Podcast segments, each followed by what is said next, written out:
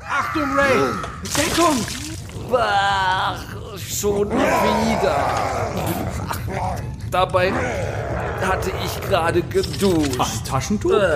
Nach rechts, Winston. Slimer ist da drüben. Ich hab ihn gleich. Was geht dir eigentlich vor? Was hier schon längst hätte vorgehen sollen. Ah, sehr gut, Winston. Warte. Er kommt auf mich zu. Er.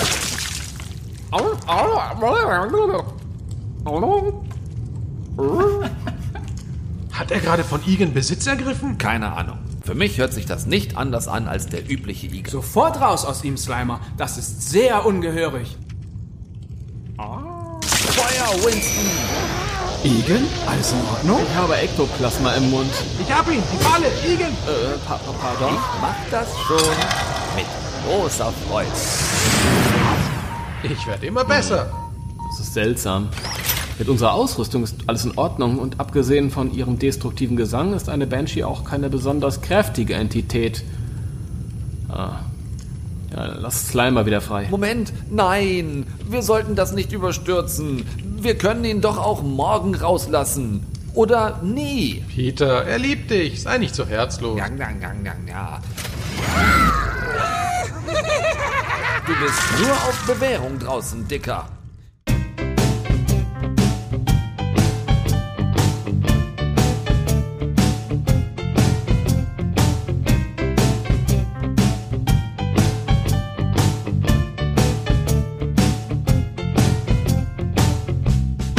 Spectral Radio, der Ghostbusters Deutschland Podcast mit Danny und Timo.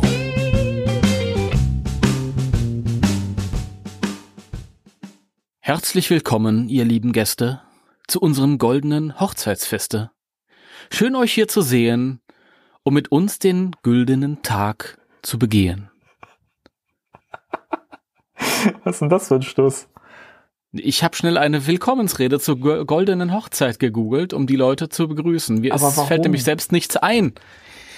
Das, was hat denn das mit dem Podcast zu tun hier? Nichts, nichts, aber es musste ja jetzt schnell gehen. Es, es muss gar nicht schnell gehen und jetzt Nächstes, keiner. nächstes Mal äh, google ich eine, eine Pa- gibt's auch eine Willkommensrede zu Podcast? Äh, nee, gibt's nicht.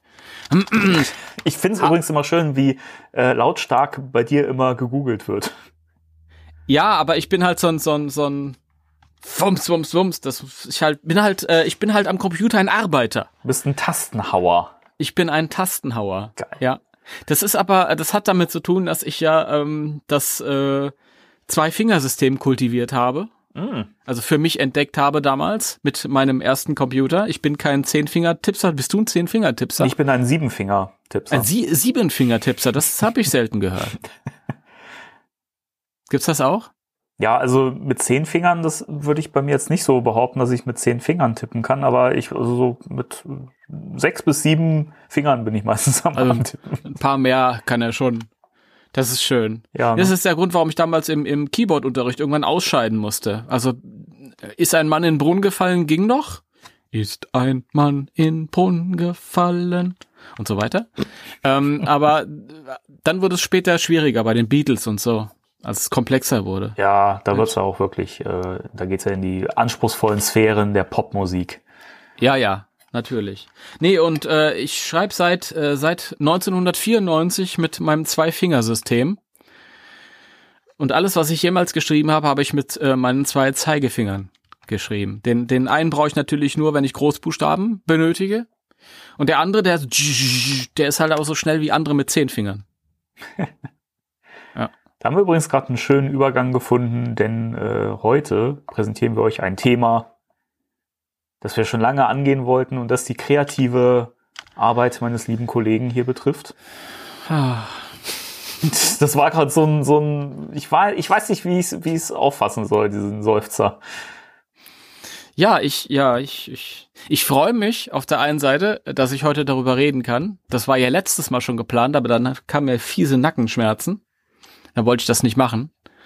Aber auf der anderen Seite fall, verfalle ich sofort wieder in dieses, oh, nee, ich will eigentlich gar nicht drüber reden, über, weil, äh, Dann lassen wir es. Dann reden wir heute über das äh, Fanmade-Board-Game, das ich mal gebaut habe. da, das können wir tatsächlich auch mal machen. Warum haben wir denn das noch nicht gemacht? Weil es auch gar nicht so viel dazu zu erzählen gibt und Nee. weil das kein Thema der Woche hergibt. Ja, aber es würde sich ja nächstes Mal anbieten, weil da sind wir eher so in den entsprechenden Sphären. Stimmt, ja. Äh, wollen wir da kurz mal anschneiden? Ja, wenn wir nicht zu viel vorwegnehmen für nächste Ja. Woche, können wir, können wir anschneiden, ja? Würde ich gerne, weil ich kurz mal meine Freude kundtun muss, äh, denn es ist das neue Boardgame äh, Ghostbusters Blackout erschienen von IDW Games. Und äh, also ich möchte da jetzt nicht zu viel verraten, weil wie gesagt, da gehen wir dann im Detail noch drauf ein, aber geil. das wollte ich schon mal sagen.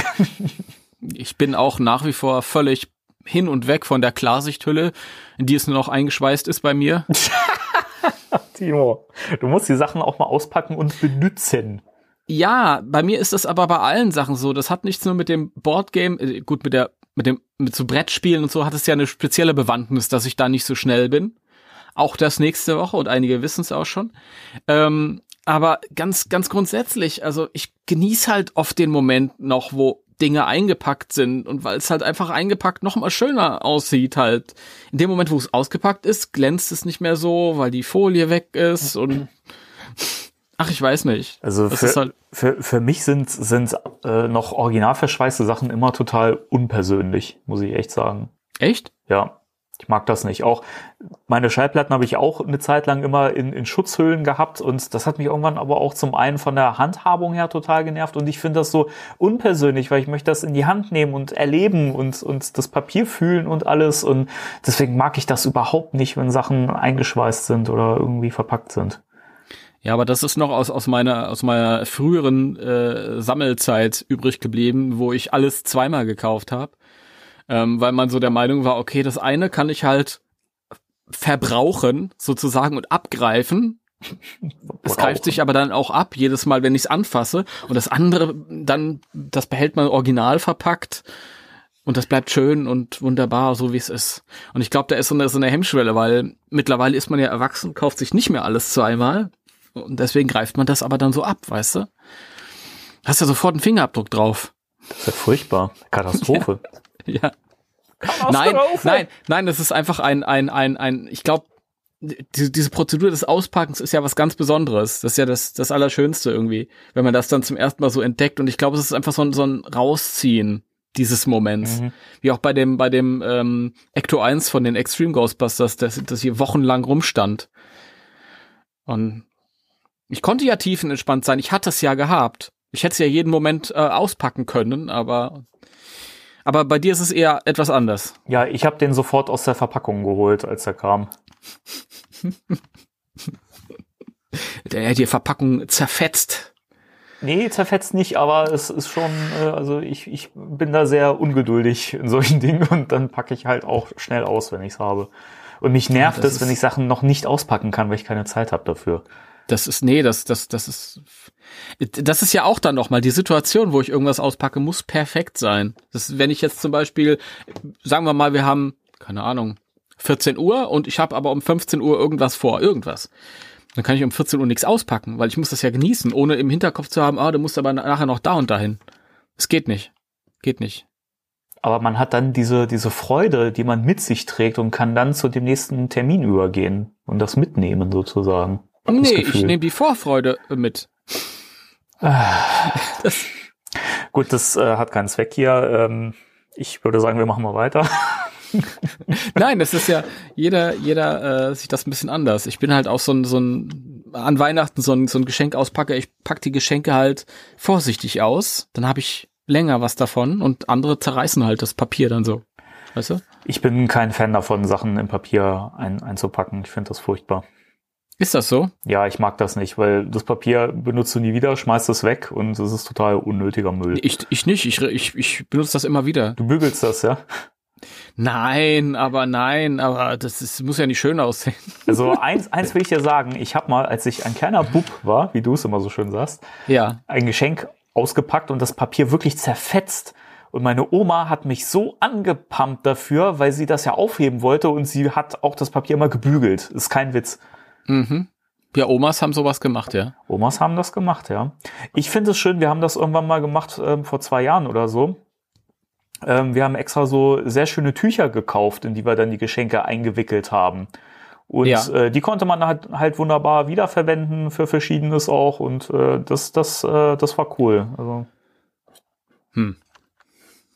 Ja, naja gut, ich habe ich hab eine Weile, ähm, weiß ich nicht, so alte abgegriffene Comichefte oder so verwendet als Geschenkpapier. Das Auch gab's gut. mal, äh, habe ich mal gelesen als als Tipp in, in der Mickey Maus früher. ey, da gab's mal die geilsten Tipps in der Mickey Ja. Mouse. Ist kein Ja. Witz. ja, nee, waren nicht alle geil. Manchmal waren auch so so freche Streiche, die man spielen konnte. Ja. Ich, ich erinnere mich noch an einen frechen Streich und zwar, ähm, ähm, du solltest einen, einen flachen Teller nehmen und da Wasser drauf, also den mit Wasser so hoch wie es halt ging, auf dem flachen Teller. Und dann solltest du deine Freunde und Familie und Eltern bitten, mal beizukommen zum Tisch, weil du ihnen was zeigen möchtest. Und wenn sie sich dann alle über den Teller äh, beugen, dann haust du mit der flachen Hand drauf. Das habe ich gemacht, das ist nicht gut angekommen. Das verstehe ich gar nicht. Ja. Ich fand's aber cool aus der Mickey Mouse früher das schlaue Buch zum, zum, zum Sammeln. Da gab's ja diesen, diesen Ordner und dann gab's immer diese Seiten in jedem Mickey Mouse Heft, die man so raustrennen konnte. Das fand ich Stimmt. so super, das habe ich so gern gesammelt und ich, das war, da waren auch tolle Sachen dabei, auch wirklich wissenswert und so. Mhm. Stimmt, ja. Das, Früher, ach, das sie hatten auch Sammelkarten und so ein Zeug Ja. irgendwie. Ach, das waren noch Zeiten. Ja. Ah, Ich werde gerade ein bisschen nostalgisch. Aber von der Vergangenheit in die Zukunft. ja, Gegenwart. Lass uns Zukunft. über Gegenwart. Ich wollte, ja, ich Zukunft, weil ich dachte, wir sprechen jetzt über die News. Ja, Und das äh, spielt ja auch ein bisschen in die Zukunft. genau. Weil ich glaube, wir haben diesmal wirklich wieder nur Film-News. Richtig. Sonst nichts. Ja, zwei Stück an der Zahl. Außer der, der persönlichen News, dass ich inzwischen das äh, Ghostbusters und Transformers Crossover Nummer 3 gelesen habe. Und wie fandst du? Äh, überraschend gut, muss ich sagen. Also storymäßig kommt's ja langsam mal in Fahrt. Sind ja auch nur noch zwei Ausgaben jetzt und äh, fand ich cool. Also Ich habe die, die vierte Ausgabe schon gelesen. die habe ich immer noch nicht bekommen, witzigerweise. Okay. Ich fand die ersten fand ich ziemlich gut dafür, dass ich so überhaupt keine äh, Erwartungshaltung hatte. Ich habe ja auch oft genug gesagt mit den Mashups, das ist nicht ganz meins. Mhm. Dafür war ich sehr, sehr positiv überrascht. Beim dritten fand ich, ging es dann, ja, war okay, dann, dann hat sich das ein bisschen ähm, erschöpft dann, dieses, dieser Aha-Effekt. Oh, okay. Ja, aber ich fand, dass da waren gute Momente drin. Ich fand zum Beispiel die Szene zwischen, zwischen Starscream und äh, Venkman sehr, sehr schön, wo Venkman wieder so ein bisschen sein, sein Psychologiestudium wieder äh, Ja. auspackt. Und das, ich mag diese, diese Momente gerne, wo man Peter ein bisschen, ein bisschen mehr ähm, ja, wissenschaftlich aufleben lässt sozusagen. Also zeigt, dass er eben wirklich nicht immer nur geschwänzt hat, ja. Ja, das stimmt. Das wird ja auch immer vergessen. Er ist ja wirklich auch ein studierter Psychologe. Ja, eben. Und das, ich mag das gerne und das waren tolle Momente drin. Also es ist natürlich kaum Action, es geht kaum vorwärts. Ich finde, die, die Story ist sehr schleppend dafür, dass wir jetzt schon bei der vierten oder dritten, vierten Ausgabe ja, sind. aber das finde ich gerade gut. Ich mag keine Action-Szenen mehr, muss ich Okay. ehrlich sagen. Das hat einfach, da, da, da passiert nicht wirklich was. Also, okay, na klar, dann wird dann gekämpft oder so, aber in dem, in dem Moment, wo sich Leute miteinander unterhalten, finde ich es irgendwie interessanter. Die Szene, die du genannt hast, ist ein gutes Beispiel. Ja, es ist, es ist ein bisschen das Gegenteil von dem Turtles-Crossover, finde ich, weil da kam es relativ nach diesem ersten Aufeinandertreffen und alle beschnuppern sich, ging es dann schnell zur, zur Sache. Und dann waren es eigentlich oft nur Action-Szenen aneinandergereiht, fand ich. Also es war unterhaltsam, aber ähm, man merkt, das neue Crossover lässt sich wirklich viel Zeit. Ja, ich glaube, die Turtles hatten auch nur vier Hefte. Waren das glaub, nur, das war- nur vier? Ja, das waren, glaube ich, nur Stimmt, vier. äh, das zweite äh, Tur- Turtles Crossover waren, glaube ich, fünf Ausgaben. Mhm. Ja, okay, habe ich das verwechselt. Ja. Das war ja auch ein bisschen origineller dann. Fand ich auch storymäßig, aber da gehen wir auch immer mal in unser Ja. Raid. Oc- äh, Ra- Jetzt, jetzt sage ich auch schon Raid Occult Books. Race Occult Books. Ja. Ja. Gut, okay. Äh, darf ich um einen News-Jingle bitten? Ja, bitte. Spectral Radio News. Die News, meine Damen und Herren, betreffen mal wieder Ghostbusters 2020, aka Rust City, aka Dust City, aka Ghostbusters The Next Generation, aka so, so und so. AKA, ich weiß wieder nicht, äh, welchen Zeitraum ich den Leuten nennen kann, zu dem sie jetzt skippen müssen, wenn sie keine Spoiler hören wollen. Äh, weiß nicht, sind das jetzt so wirklich Spoiler? Immerhin kommen sie ja aus äh, offizieller Quelle. Und wir haben ja immer gesagt, Also- das behandeln wir nicht als Spoiler. Ja, aber ich glaube, dass Dan Aykroyd, äh, ähm, nee, ich glaube, der, der quatscht einfach raus und denkt nicht nach. Manchmal, also er hat sich ja hier, das besprechen wir gleich, noch einmal gefangen, gerade so. Aber ähm, dann hat er halt auch noch andere Sachen erzählt und ich glaube nicht, dass der Regisseur damit einverstanden gewesen wäre. Ja, aber die anderen Sachen sind ja Dinge, die wir eigentlich auch schon im Podcast zumindest in Theorien schon gesponnen haben. Und äh, von daher, eigentlich kennt das doch schon jeder, oder? Also, Eigentlich ja, aber okay, Spoilerwarnung. Ja. Macht mal, skippt mal am besten zehn Minuten weiter, bis wir zum Hauptthema kommen, okay. oder? Gut. Dan Aykroyd und Ivan Reitman besuchen das äh, die Ghostbusters Attraktion bei den Universal Studios. Wer jetzt sich fragt, hä, was? Der hört sich nick, äh, den letzten Podcast nochmal an. Richtig. Ähm, und ach, habe ich ein schönes Bild rausgesucht von Dan Aykroyd. Herrlich. Ich find's super. dieser Blick, dieser Blick.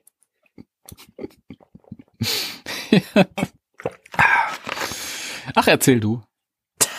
Was, was soll denn das jetzt? Du Ich muss schneidest noch an- genug erzählen. Erzähl ja, du. Also. Ähm, achso, du warst jetzt bei der Universal Studios Sache. Ich war jetzt hier gerade irgendwie äh, bei der Sache, wo er im Podcast zu Gast war von ähm, Joe Rogan.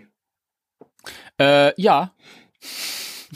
In der Tat, ja, das gibt's auch noch. Dann, dann mache ich jetzt Fang- das. fangen und, wir da an, ja. Und, Also ich bespreche jetzt das und du machst das mit den Universal Studios. Nein, nein. Doch. Wir machen alles zusammen. Aber fang an. Achso, wir sollen parallel sprechen oder was? Ach, jetzt. Jetzt mach doch mal hin hier! Was war denn in den Universal Studios nochmal?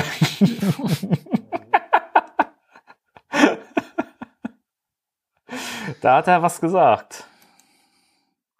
Ja, also was hat er denn gesagt im Podcast mit Joe Rogan? Also in dem Joe Rogan Podcast hat er äh, ein bisschen aus dem Nähkästchen geplaudert. Er hat zum einen natürlich Werbung gemacht für seinen Wodka, mal wieder, gehört dazu.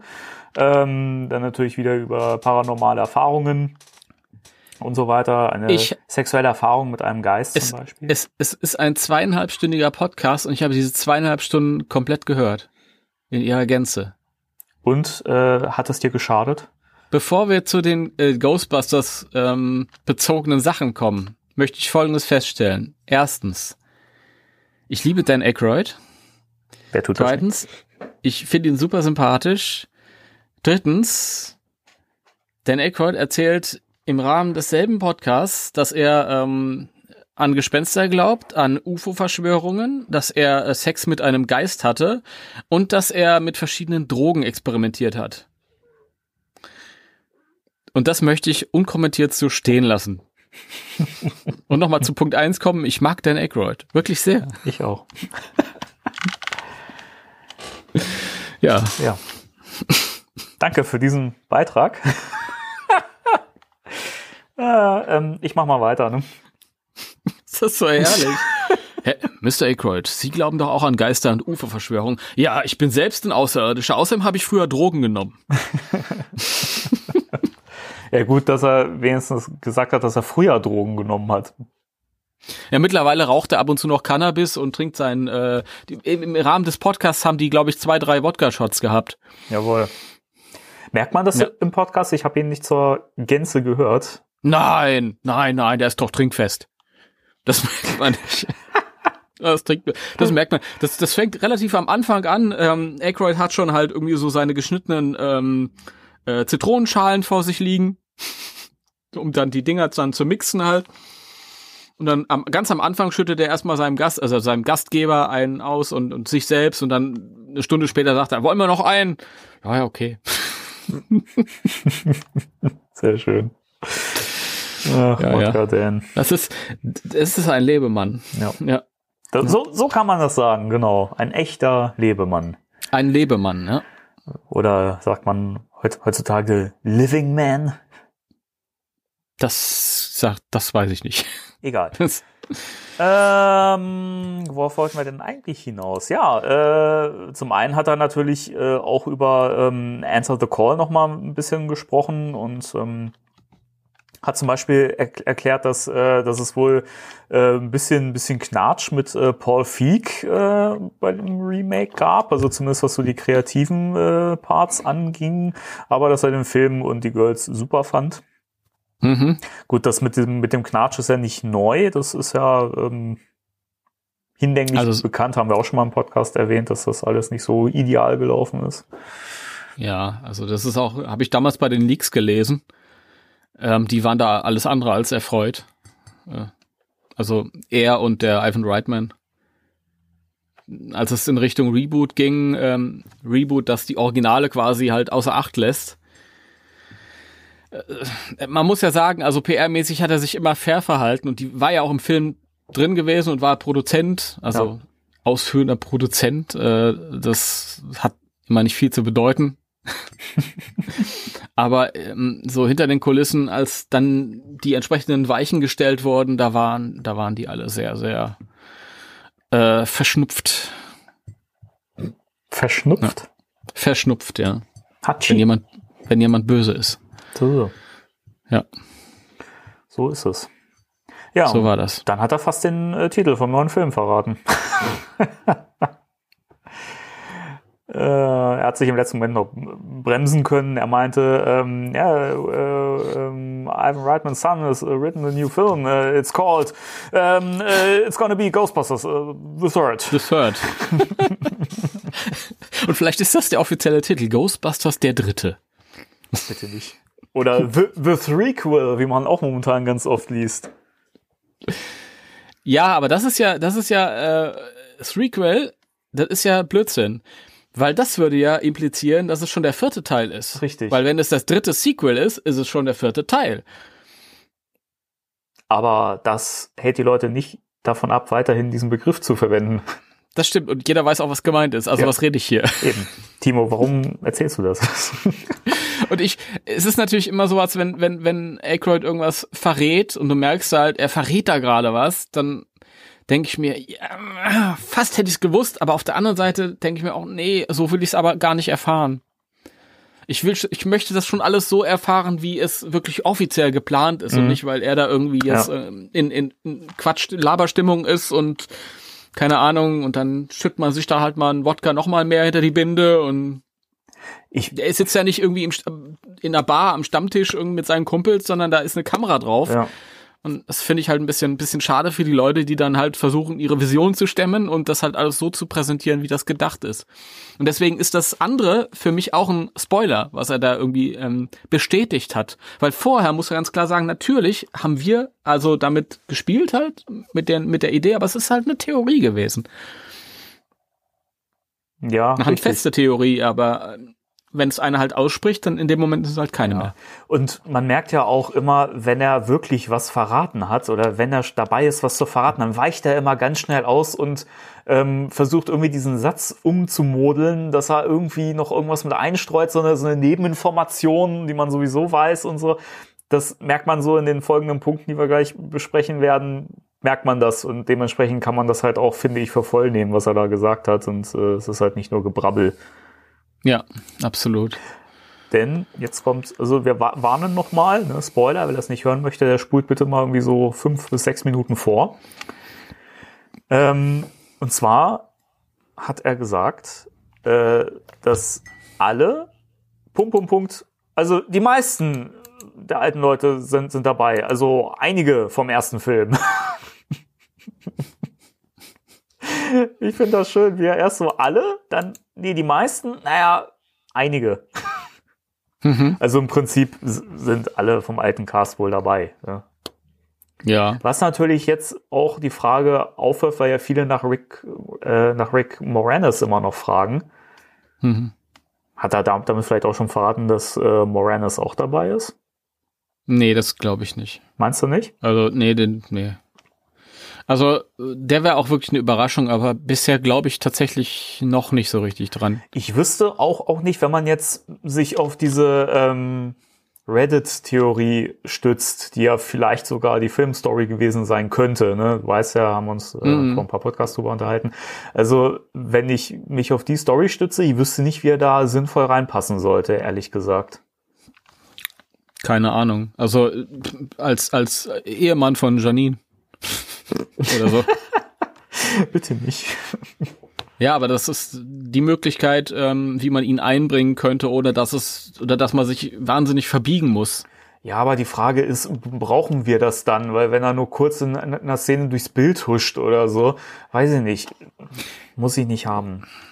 Ja, aber das ist, das ist, das ist ein Unterschied, wenn er so organisch durchs Bild huscht oder wenn, wenn, so wie bei dem Reboot nach dem Motto, guck mal, und hier ist er, Bom. Und der Film hält quasi an und da haben wir Dan Aykroyd und dann fährt er wieder weg und jetzt geht der Film weiter. Ja, aber auch das ist Das- so, weiß nicht. Das finde ich doof. Ähm, und ich weiß nicht, wenn, wenn bei der Reddit-Theorie war das ja so, dass Janine, glaube ich, ähm, die, ähm, die Vizepräsidentin ist der Ghostbusters. Und wenn die mit äh, Louis Tully verheiratet ist und der ist dann irgendwie in irgendeiner Kapazität dann dort, dann kann ich das als Fanservice verbuchen, ohne dass es mir zu. Also ich habe dann auch kein Problem, wenn ich die Person wiedersehe, die ich wiedersehen möchte. Ja, also es ist nicht so, dass ich mich da komplett querstellen muss. Also Es hat ja nichts Hm. mit, mit Querstellen zu tun, aber ich finde es halt so, nur, nur wenn die dann storymäßig ver irgendwie verheiratet sind, das wäre für mich zum einen so ein bisschen sehr vorhersehbar und so irgendwie klingt so nach Fanfiction. Und weiß ich nicht, dafür, dass er dann nur kurz zu sehen ist, wenn, dann fände ich es halt cool, wenn er dann schon irgendwie ein bisschen mehr beiträgt zur, zur Story, als, naja, ich bin halt mal zu sehen. Und das würde ich mir halt von allen wünschen, vom alten Cast, wenn die dabei sind, dass die wirklich auch irgendwie wichtige Parts haben oder zumindest irgendwie für den, ähm, ja, irgendwie, dass sie halt irgendwie die, die Story vorantreiben. So. Es kann ja sein, dass er äh, zu den noch aktiven Ghostbusters gehört, nachdem er irgendwie die ersten Schritte in, im zweiten Teil gemacht hat. Schauen wir mal. Ja. Ja.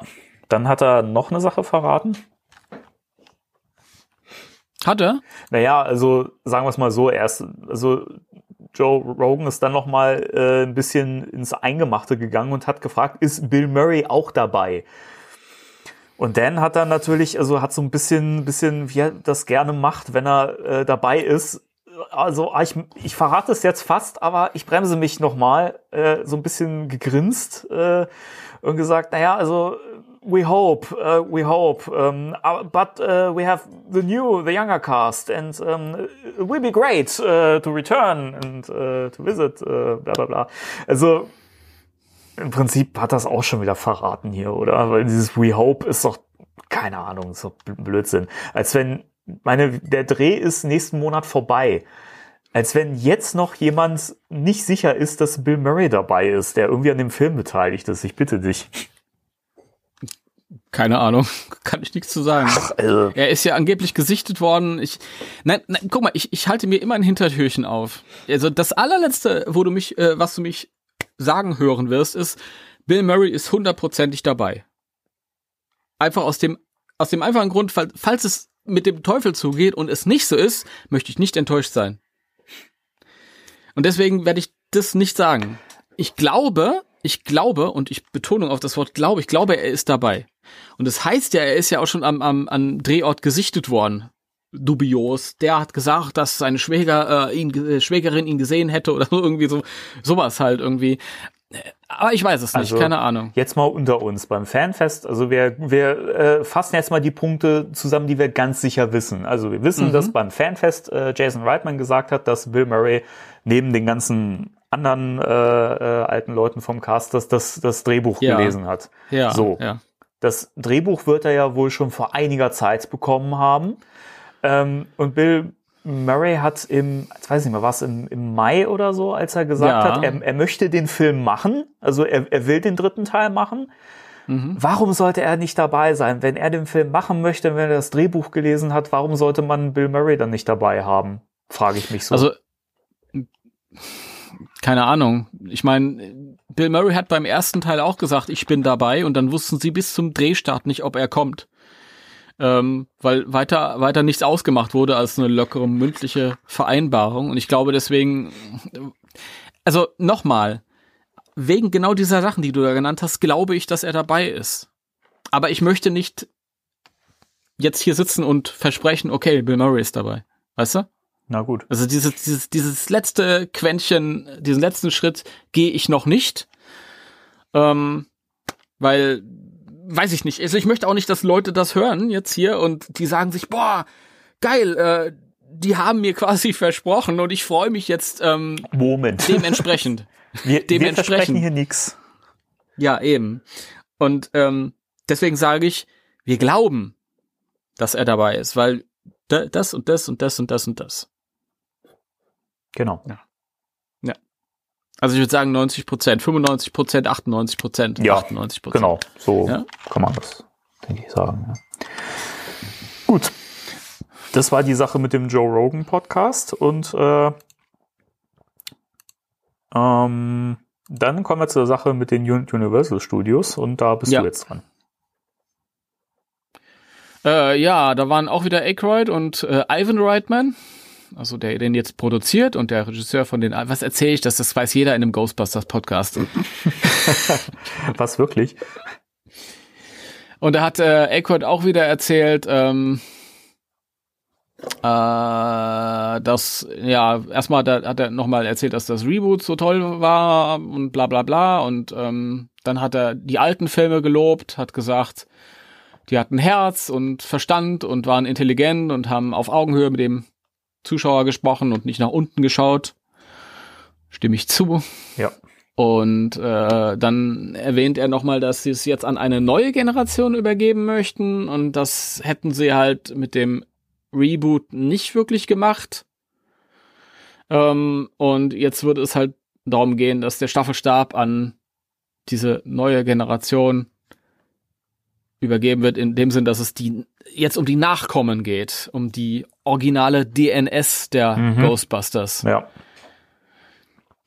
Also da ist ganz klar ausgerückt, das sind äh, tatsächlich die, die, die Töchter und ähm, Enkelkinder, um die es hier geht. Ja, also genau. äh, sind Egons Nachkommen, das ist ganz klar. Die sehen ja auch schon so aus. Und ähm, wie du schon gesagt hast, eigentlich ist es klar gewesen. Nur jetzt ist es halt von, von ihm halt nochmal unterstrichen worden. So ist es. Ja. So ist es. Ja, ich finde das, ich finde das schön, dass man hier immer wieder bestätigt wird. Äh, bisher haben wir mit unseren Theorien ja auffallend oft äh, richtig gelegen und äh, aber das ist, das ist, wie du es auch schon mal gesagt hast, es ist ja eigentlich so naheliegend gewesen, wenn man das mal so ein bisschen näher betrachtet und so, dann kommt man ja eigentlich darauf, dass es so nur so sein kann. Absolut. Ja. Äh, ne, der Ivan Reitman, sonst hat er nichts mehr gesagt, Ja, großartig. er hat noch was über über äh, die Rolle von Paul Rudd. Äh, Ja, das wäre der nächste Erzähl. Artikel dann gewesen. Jetzt muss ich wieder einen Artikel weiterspringen, weil in dem Artikel, wo ich zuerst war, hat er nur gesagt, dass die Schauspieler so toll sind, die neuen. ja, das kann man ja auch mal so sagen. das Das stimmt. ist ja auch gut, wenn die Schauspieler in einem Film toll sind. er hat gesagt, dass McKenna Grace so toll war in äh, Avengers. Nein, lieber Ivan. Äh, sie war in äh, Captain Marvel. Ach, das ist doch eh alles das Gleiche, dieses ganze. ist ja alles dasselbe, hat er ja Das recht. alles- Mit dieser, un, mit dieser unterschwelligen Kritik hat er ja recht. Ja. wie, wie du ihm gerade Dinge in den Mund legst. Hammer. Und er profitiert davon, dass ich ihm Dinge in den Mund lege. Ah, ja. Äh, ja, er hat äh, über die Rolle von äh, Ant-Man geredet, also Paul Rudd. Mhm. Und der ist wohl im Film ein Seismologe, der in die kleine Stadt kommt, um ähm, Erdbeben zu untersuchen, die da wohl stattgefunden haben. Und äh, tagsüber unterrichtet er außerdem Kurse in der Schule da. Und er soll sehr witzig sein. Davon bin ich auch ausgegangen, Ich auch. Paul Rudd. Und äh, auch hi- hiermit ist ja wieder die These bestätigt, dass er einen Lehrer spielt, was ja auch schon früh ins Spiel kam, als er ähm, sich selber angekündigt hat für den Film. Ja, Gut, dass, dass er auch gleichzeitig ein Seismologe ist, äh, ist jetzt eine Überraschung, weil das war noch nicht bekannt. Aber das wiederum passt ja wunderbar in die, Spoiler, Spoiler, Spoiler, springt mal drei Minuten weiter, äh, passt ja wunderbar in diese äh, Shandor Mining äh, Corporation Thematik Ja. rein. Also erstmal finde ich es für sich total geil, einen Seismologen in dem Film zu haben, einfach weil das mal so ein neues, komplett neues Feld ist. Ja. Also es hieß ja, er ist Lehrer und dann geht man irgendwie so automatisch davon aus, okay, das ist der Physiklehrer. Hm? Es ist halt so alles Physiker gewesen und so. Das ist, das ist was Neues. Ja, Ja, finde ich das, Ähm, und äh, dann ist die Frage, wenn er da Erdbeben untersuchen soll und du hast diese Shandor äh, Mining äh, Corporation oder Firma und die bohren nach was und, und lösen da, ist das eine unterschwellige Fracking-Kritik? Wer weiß. Das wer ist weiß. irgendwie. Das ist die, die Fantasy-Version von Fracking, glaube ich. Ja, das kann gut sein. Ja. Ja, aber ich finde ich finde es cool, weil ähm, auch hier sich wieder Punkte bewahrheiten, äh, die ja eben auch in dieser Fantheorie schon eine Rolle gespielt haben, bevor Dinge überhaupt bekannt waren. Eben das, wie du, das haben wir auch letztes Mal, vorletztes Mal, glaube ich, irgendwann gesagt, dass die Shandor Mining Corporation und so, es wurde in dieser Fantheorie zum ersten Mal erwähnt und danach gab es dann die Bilder mit dem, mit dem Symbol und ähm, es ist spannend, wie sich das alles gerade zusammensetzt und auffallend nah an dieser Fantheorie in Anführungszeichen dran ist. Hm. Also ich gehe Ja. langsam, aber sicher davon aus, dass da, ähm, dass das nicht nur eine Fantheorie war, sondern dass da jemand tatsächlich zumindest gewisse Teile der Story verraten hat. ja, das. Also ich. Vielleicht hat ja jemand auch nur irrsinnig viel Glück, aber es ist halt immer unrealistisch. Ja, eben. Ich meine, das, das, da waren jetzt mehrere Sachen dabei, die in dieser Theorie standen, die danach erst durch Bilder geleakt wurden. Und das, das fällt halt schon auf, finde ich. Und dass es dann noch gelöscht worden ist und der User ist ja, glaube ich, auch geblockt oder gesperrt. Ich weiß es gar nicht. Nee, gesperrt ist er nicht, aber er hat sich für diesen Beitrag speziell angemeldet im Reddit und ähm, hat nicht geantwortet auf, auf Nachfragen, wieso das so explizit geschildert ist und so und stattdessen war es halt auf einmal weg. Ja, das, Das ist ein sehr, sehr seltsames Verhalten. das, das denn- fällt auf alles. Ja, also wenn sich da jemand nicht, wenn jemand nicht irrsinnig viel Glück gehabt hat mit seiner Mutmaßung und ähm, sich wichtig machen will, Ja. dann ist das wirklich sehr verdächtig. Genau. Ja, Nun gut, ähm, wir werden also sehen. ich glaube ja, ich glaube ja nach wie vor, da, dass da irgendwas unter der Stadt äh, schlummert, ein riesiges Wesen und das dann am Ende rausbricht quasi und dann hast du wieder dein dein großes Vieh am Ende wahrscheinlich. Oder so. ja, gut. Es muss jetzt nicht so groß sein, aber wahrscheinlich wird es irgendwas in der Richtung werden. Ja. Ja. Mal schauen. Ein schlafender Slor oder so. Ja, ich, ich hoffe, wenn es ein Slaw ist, dass er dann nicht wie in dem Videogame aussieht. Das werden wir sehen. Im Videogame, wie gesagt, das war ja ein Jungslore. Der Erwachsene kann ja noch mal ein bisschen anders aussehen. Stimmt. Und größer sein. Ja, wobei der in dem Videospiel auch schon groß genug war. Also Ja, ich bin auf jeden Fall wie immer gespannt auf den Film und äh, so langsam habe ich auch immer mehr Böcke auf den Film und ich möchte ihn jetzt langsam mal sehen, Leute. Danny hat Böcke. Ich habe Böcke. So, so. Ich freue mich auf äh, Rust City. Ich freue mich auch auf den, den, den Moment, wenn, äh, wenn bekannt wird, dass er Rust City heißt. Denn das haben wir ganz. Äh, haben wir das schon, schon erwähnt, dass er fast den Titel verraten hat? Ja, ne? Ja, das haben wir erwähnt. Mein ja. Gott. Ich bin schon so aufgeregt wegen des, wegen des Themas heute. Bin ein bisschen nervös. ja, ich bin, ich bin nicht nervös. Das sagst Nee, du nur so. Ich hoffe nur, dass ich, dass ich, dass ich äh, äh, dem gerecht werden kann, was, was, ähm, wobei mir viele geholfen haben und den Leuten gerecht werden kann gleich. Aber Also wir geben unser Bestes. ja, Gut, dann würde ich sagen, schleichen wir jetzt ins Thema der Woche rüber. gut. Spectral Radio. Thema der Woche. Das Thema der Woche, liebe Leute. Ähm, wir steigen heute mal in die Welt der Ghostbusters Hörspiele ein. Und äh, da macht es natürlich Sinn, wenn wir am Anfang beginnen und ähm, erstmal über die äh, Kassetten sprechen von der Firma Yay. Karussell. Denn Ja. wer hat sie nicht gehabt als Kind? Ich. Ach komm, hör auf Nein, zu lügen. Das ist ja gelogen. Nein. Auf im Podcast zu lügen. Die Leute merken das. Ist das so? Ja. Meine erste Begegnung mit den Real Ghostbusters. Kassettenform nämlich. Witzigerweise könnte es sogar sein, dass es auch meine erste Begegnung war. Zumindest gab es diverse Folgen, die ich zuerst als Hörspiel kannte. De definitiv. Ich damals, ich war ähm, einkaufen mit meiner Mutter, ich weiß noch genau wo, den Supermarkt gibt's schon gar nicht mehr und so im Kassenbereich war so ein Pappaufsteller und da standen halt ein paar Ghostbusters Hörspiele. Und ich dachte mir, yay. Ich wusste noch nicht, dass das Hörspiele zu einer Zeichentrickserie äh, sind. Ähm, ich kannte den zweiten Film und ich weiß nicht, ob ich dann direkt dort eine Kassette mitbekommen habe oder ob ich anschließend nochmal da mit meinem Taschengeld hingeradelt bin und sie mir geholt habe. Ich glaube, zweiteres. Ich hatte immer das Gefühl, dass ich mich rechtfertigen muss, wenn ich, wenn ich äh, mir irgendwas kaufe. Wie, spar dein Geld, spar dein Geld. Also habe ich dann öfter, öfter im, im Geheimen dann später nochmal nachgekauft sozusagen, mhm. bin dann nochmal irgendwo hin. Ja, und das war damals die dritte Folge mit dem bösen Mann. War sehr, sehr ein toller Einstieg. War, war glaube ich, auch meine erste Kassette.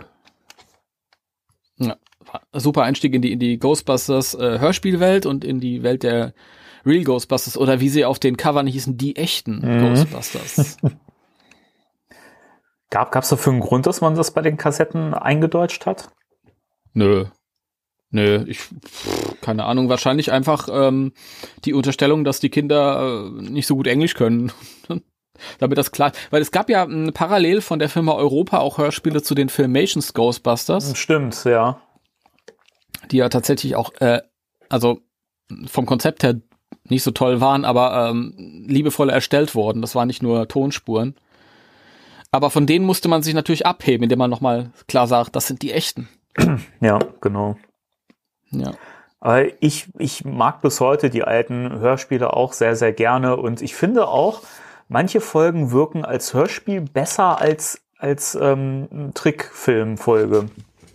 Ja, auf jeden Fall. Ich finde mhm. gerade der böse Mann, wo du das gerade schon erwähnt hast, ist für mich das beste Beispiel, weil ich immer dieses Design mit diesen, diesen Ziegenbockbeinchen und so und diesem riesigen Kopf, ich meine, das, das, wenn man sich das im realen vorstellt, dann hat das schon was extrem Gruseliges und Erschreckendes. Aber es wirkt halt als Zeichentrick nicht so. Und wenn man den nicht sieht, man hat allein nur diese Stimme in dem Hörspiel, finde ich das viel, viel erschreckender. Und das, was der, was der Kopf gerade als Kind sich dann so zusammenspinnt, wie der wohl aussieht, finde ich viel erschreckender als das, was man irgendwie bildlich darstellen kann in einem Film oder mhm. einer Serie. Das, das stimmt auf jeden Fall. Also gerade, das ist ein Paradebeispiel, wunderschön. Und gerade bei der bei der ähm, Zeichentrickfolge, die ich viel später gesehen habe, war ich natürlich im ersten Moment ein bisschen enttäuscht, als ich dann diese Figur gesehen habe. Ja. Ähm, und dann kam noch dazu, und das haben die gerne gemacht, zum Beispiel bei äh, Sam Hain in der äh, Serie selbst, sind die Stimmen nochmal nach oben gepitcht worden. Mhm. Ja. Und das sind Sprecher gewesen, gerade beim bösen Mann, der Jürgen Kluckert, der auch Winston gesprochen hat in den Filmen. Oder bei Sam Hain. Ähm, das sind unglaublich charismatische, tiefe Stimmen. Mhm. Ja. Was haben wir denn hier? Ein wohlgenährtes Kleinkind. Hände hoch, Geisterjäger.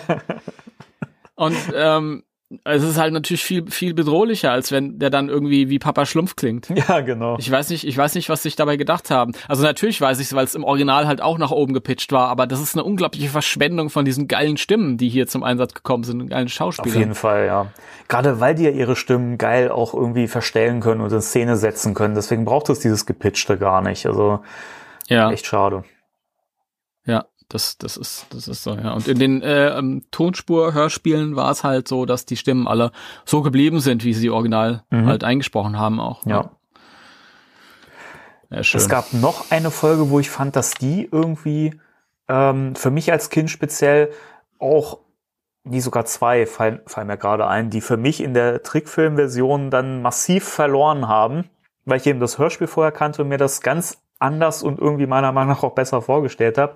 Ähm, zum einen fand ich die Ganovenjäger war so ein Fall fand ich in der Trickfilm-Variante nicht so gut. Gerade dieser, dieser Boss, der Ganovenlord, den fand ich im Hörspiel von der Stimme her, den habe ich mir immer ganz anders und viel böser und cooler vorgestellt. Und den fand ich im Trickfilm einfach null beeindruckend so. Mhm. Ähm, und ähm, ich glaube, es war Die Geister gehen zum Film mit den drei Geistern, die dann da die, Mm, die ja. Filmrollen bekommen sozusagen. Auch das fand Ja, ich ja. als Hörspiel immer besser, ähm, weil ich einfach zu den Stimmen andere äh, Gestalten mir vorgestellt habe. Und ich fand sie einfach in der Trickserie so völlig überzogen und mir waren die viel zu silly. Ja, das stimmt. Also Ganovenjäger, die finde ich so oder so doof. Ja, Da klar. finde ich tatsächlich die, die ähm, Zeichentrickversion ein bisschen besser, weil die ist auch sehr geil äh, animiert. das auf jeden zumindest. Fall, ja. Aber aber bei den ähm, äh, bei der Serie war es ja so, viele Sachen sind sehr sehr schön animiert worden, viele sind schlampig Ja. animiert worden und gerade diese Folgen, das ist zum Beispiel auch äh, bei der die Geister gehen zum Film, die ist nicht sehr sehr schön animiert. Und bei solchen Folgen hast du dann einen Plus, wenn du dir das nur vorstellen Genau, musst finde ich auch. wo dich vielleicht irgendwie, wo du heute als als ähm, Erwachsener halt dir das angucken kannst und kannst, oh nee, das sieht nicht mehr gut aus, das ist ganz schlecht gealtert optisch und ähm, man kann es sich aber noch anhören. Was ich ein bisschen sch- schade finde, ist in der in der Kassettenversion, dass der ähm, Erzähler das manchmal so ein bisschen ins Albern runterzieht halt irgendwie. Da merkst du, es ist so eine ja, so eine Mentalität dahinter und machen das jetzt für, für kleine Kinder. Wobei ich fand den gar nicht so schlimm. Also eigentlich fand ich den ganz gut gewählt, so von der Stimme her und so. Ich fand, eig- eigentlich hat er das ganz, ganz cool erzählt. Also fand ich Ja. jetzt nicht, dass er es sehr ins Lächerliche gezogen hat. Aber kommt vielleicht auch immer auf die Folgen drauf an. Es hat- ist ja so, ähm, bei der, bei der Serie, da gibt es so viele Elemente, wo ich sage, das verstehe ich jetzt erst als großer. So Anspielungen und so B-Ebenen halt. Und ähm, wo die Serie halt im Nachhinein von profitiert hat, weswegen ich sie mir heute noch angucken kann. Und das sind meistens die Sachen, die in der, in der Hörspielversion äh, rausgeschnitten wurden. Mhm. Weil, keine Ahnung, es waren halt nur Sprüche, haben jetzt nicht unmittelbar was zur Story beigetragen, aber ja. Ja, man muss es ja halt auch irgendwie auf, auf Kassettenlänge äh, irgendwie hinkriegen, weil eine Story pro Seite ist ja dann auch nur Begrenztheit gewesen und man muss ja, man hat ja auch die Stories ein bisschen gestrafft dadurch, aber da sind natürlich viele Sachen dabei gewesen. Da sind so ähm, Szeneperlen quasi oder Szenenperlen verloren gegangen. Ich, äh, ja, also wenn Janine durch die Menge rennt und dann schreit, ey, lass deine Finger wo Ja. sie hingehören, das will ich auch im Hörspiel hören. Ja gut, als, als Kind weißt du ja wahrscheinlich auch nicht so viel mit äh, an, anzufangen. Ah, dafür hätte es noch gereicht. Also. Da hätte noch gereicht. Ähm, hast du noch irgendwelche Hörspielfolgen, wo du sagst, äh, die fallen als, als äh, Hörspielvariante äh, oder heben sich mehr hervor oder sind besser gelungen als äh, die Trickfilmversion? Äh, also was mir einfällt, ist diese die Krimi-Folge. Ähm, ähm, ach, das ist jetzt natürlich toll. Jetzt stelle ich mich hier bloß ähm, mit äh, die Geisterjäger fahren zum Haus von Agatha Grizzly, Mhm. der äh, Krimi, aus einem Kriminalroman. Und das ist so eine Folge, die wirklich ähm, im Hörspiel profitiert davon, dass du halt einfach nur die die ähm, Schauspielerei hast, die bloße und die, die, die Komik und die ist auch unglaublich schlecht animiert. Ja, die ist furchtbar. Und auch die, die Figuren sehen alle so übertrieben aus und so silly. Und das ist so schade, weil die, die Story ist richtig gut, finde ich. Also die gibt so viel her. Und Mhm. Ja, dann- das ist, und wenn du halt nur die Geschichte hast und die anhören kannst, dann, dann ist das eine, eine vergnügliche Folge, eine vergnügliche Geschichte, aber in dieser, mit dieser schlechten Animation, nee. Das, also das ist immer so die, die, die Folge, die ich so heraus hervorheben kann Mhm. als Beispiel dafür, wo das Hörspiel besser sein kann. Oder eben halt auch die böse Mann-Folge. Das sind so die beiden, die ich mir dann rauspicke. Und sonst, ich mochte die ähm, Version des Titellieds, die da zum Zuge gekommen ist. Diese kurze am Anfang Eigeninterpretation. Erstmal fand ich schön, dass es überhaupt das, das äh, Originaltitellied genommen haben und dann mussten sie es halt neu einspielen. Ähm, von der Party Service Band. Ich habe Zeit meines Lebens ja, ich habe Zeit meines Lebens versucht, äh, ein, eine vollständige Version des Liedes von der Party Service Band zu kommen. aber es ist mir nicht gelungen. Ich fand Leider. diese Version immer irritierend. Ich fand's cool, weil das ist halt für mich mit auch eine der meiner nostalgischen Kindheitsversionen. Natürlich hat man fest, also hat man gemerkt, das ist jetzt nicht das Original, aber es war was eigenes. Und ich wurde früh genug damit kon kon konfrontiert, als dass das halt irgendwie heute für mich genauso einen Wert hat. Und es hat dieses, was mir damals gefallen hat. Das startet äh, irgendwie und, und du hörst diese Menschen schreien und, und applaudieren und so. Und das habe ich mir gedacht, ja, das ist cool. Und ich habe damals äh, einen äh, Kumpel gehabt und ähm, da sind wir, den habe ich so ein bisschen angesteckt mit Ghostbusters und den hab, da habe ich irgendwann mal später das Soundtrack-Album zum Film Mhm. bekommen. Und das habe ich mir dann auf, auf, auf äh, Langspielplatte und das habe ich mir dann auf äh, Kassette kopiert und habe das dann mitgenommen. Und der hat zum ersten Mal das Originallied gehört, kannte nur diese Kassettenversion und hat gesagt, das Originallied ist scheiße. Und ich frage, wieso? Ja, weil du niemanden jubilieren hörst und, und klatschen und jubeln. Und ich konnte es ein bisschen nachvollziehen. Obwohl es ja wirklich sehr seltsam ist, der Typ wieder das Ja, halt so singt. immer, als hätte er noch sein, sein Essen im Mund.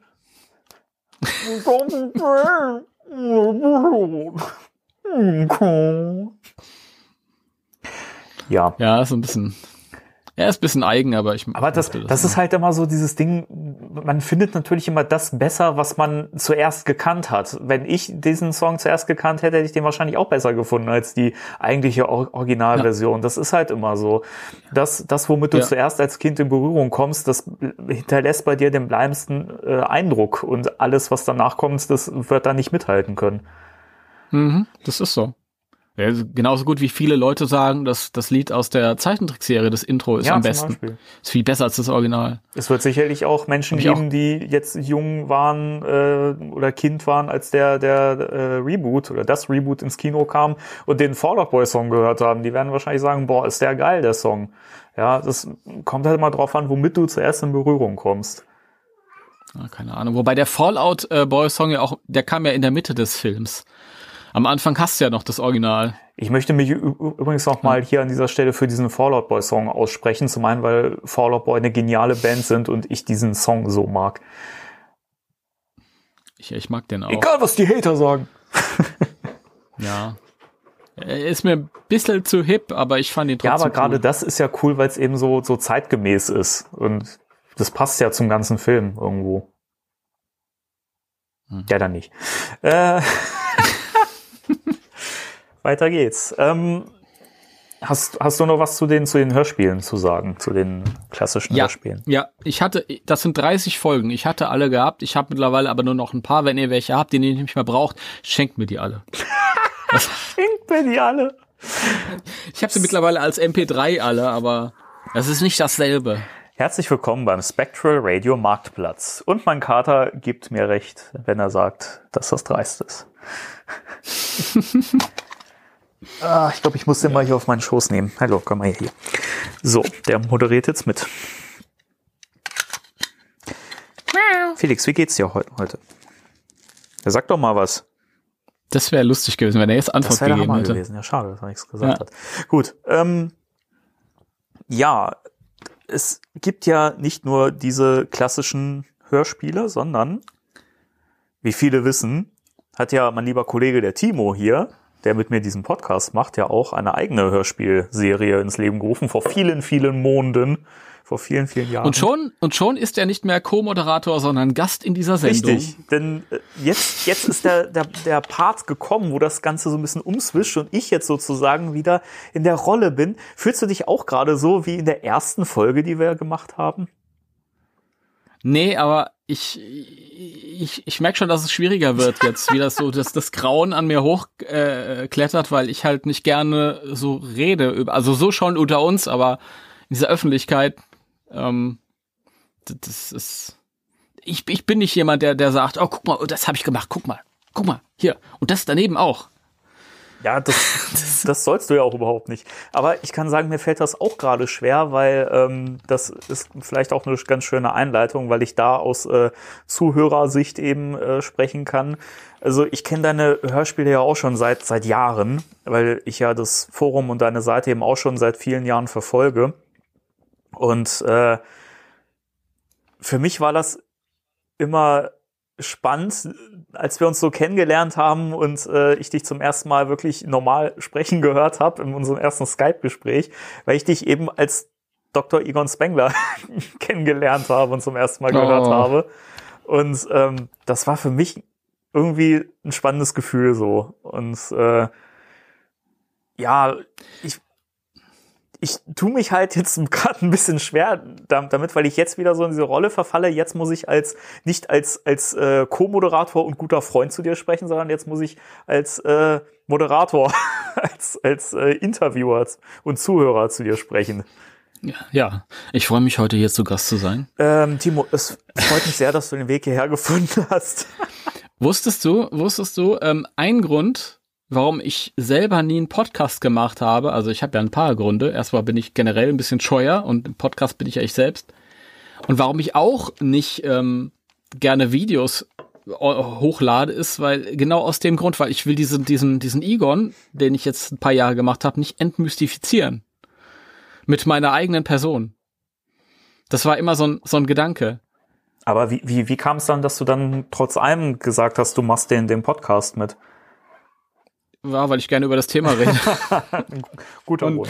Das ist ja nicht der einzige Grund. Der andere Grund war ja, ich, ich wollte es auch nicht allein machen und jetzt hat sich's halt angeboten, weil du die Idee gehabt hast. Dann bin ich halt damit aufgesprungen. Aber das war tatsächlich auch ein Gedanke. Es ist auch immer, immer, wenn ich Leute getroffen habe, die zuerst meine Hörspiele kannten. Ähm, ich, ich weiß noch, ich, ich äh, hab mal, hab mal äh, eine junge Dame getroffen im Comicladen in äh, Frankfurt. Wir waren dort verabredet. Und die stand dann vor mir und sagte, oh, das ist voll komisch, weil du machst den Mund auf und dann kommt diese Stimme raus. Und, Ja, das ist wirklich so. und ich denke mir dann auch, auf der einen Seite ist es irgendwie charmant und cool und mm, ja, ist auch schön. Ähm, auf der anderen Seite denkt man sich, oh, hoffentlich entmystifiziere ich das da, was ich da jetzt gemacht habe, nicht mit meiner eigenen langweiligen Person. Ja. Also ich kann sagen, der Timo ist gar nicht langweilig, im Gegenteil. Stattdessen ist er tatsächlich penetrant, wenn man ihn etwas länger kennt. Das ist auch gut so. Ja, Ähm, okay. das ist lustig. Nee, Ja. ähm, ich würde sagen, steigen wir mal so ein bisschen in die Historie ein. Äh, wie kommt man darauf, dass man sagt, ähm, man macht zum einen eine eigene Hörspielserie äh, und Punkt zwei, wie kommt man darauf, dass, dass diese Serie an, an die alten Hörspiele anschließt? Und war dir früher schon bewusst, dass das Tonal oder war das beabsichtigt, dass das Tonal so ein bisschen anders wird als die äh, klassischen Hörspiele oder hat sich das von allein eingestellt? Ja, ja. Viele Fragen auf einmal. Ja, weil die alle so ineinander greifen. Ähm, äh, war mir das bewusst, dass das tonal ein bisschen anders ist? Jein. Also das sollte tatsächlich am Anfang viel näher an den Kassetten, an der Kassettenserie ran sein, weil wir wollten nicht diese, das war ein sehr, sehr, sehr bescheidenes Projekt am Anfang. Und ähm, da wollte man nicht sagen, boah, guck mal, das sind wir jetzt hier, bam, sondern äh, es war eher so, ein, so, ein, so eine Verbeugung vor dem Original. Ähm, und da gab's halt 30 Folgen, 30 Kassettenfolgen und da haben wir gesagt, okay, dann erzählen wir das weiter, weil eben weil wir das so cool finden und äh, setzen damit Folge 31 an. Und meine ersten äh, Designs, die ich gemacht habe für die Cover damals, die schlossen auch tatsächlich, also es waren natürlich CDs, das war klar, dass wir keine Kassetten mehr machen. Aber vom, vom Layout war das halt genauso ähm, wie diese alten Kassettendinger. Da hast du halt irgendwie oben drüber Ghostbusters vor schwarzem Hintergrund mit dem Logo oben drüber und dann Titel, äh, ähm, Titelnamen äh, und unten drunter rot eingerahmt halt das eigentliche Bild. Und ähm, dann kam später, ich hätte noch viel früher ansetzen müssen. Dann kam später der äh, ähm, René dazu, mein Kumpel René, der halt auch ähm, Grafikdesigner ist, der es gelernt hat und gesagt hat, nee, das, das können wir so überhaupt nicht machen. Und der hat dann irgendwie was entworfen, einen ersten Entwurf, auf dem heute auch noch alles basiert, grob. Und ähm, das war direkt viel schöner. Und dann habe ich gesagt, okay, das, das müssen wir jetzt so machen. Das ist ein bisschen was Eigenes. Ja. Und überhaupt die Idee, Hörspiele zu machen, kam damals, ich habe ja immer schon Geschichten erzählt, so in den, in den 80er Jahren in meiner Kindheit und frühe 90er habe ich Comics gezeichnet. Dann irgendwann hatte ich meine Videokamera und habe ich dir erzählt, ähm, ich habe angefangen, meine, meine Fanfilmchen zu drehen. Und ähm, der letzte Fanfilm, den ich gemacht habe, der ist mit so einem großen Aufwand, haben wir den irgendwie über fünf, sechs Jahre gedreht und wie das halt so ist, wenn du viele Leute begeistern willst und die sind dann auch dabei und dann musst du den Leuten aber hinterherrennen und dann zieht sich alles und dann hat der auf einmal war beim Friseur gewesen, du musst wieder drei Monate warten, bis du wieder weiter drehen kannst und so.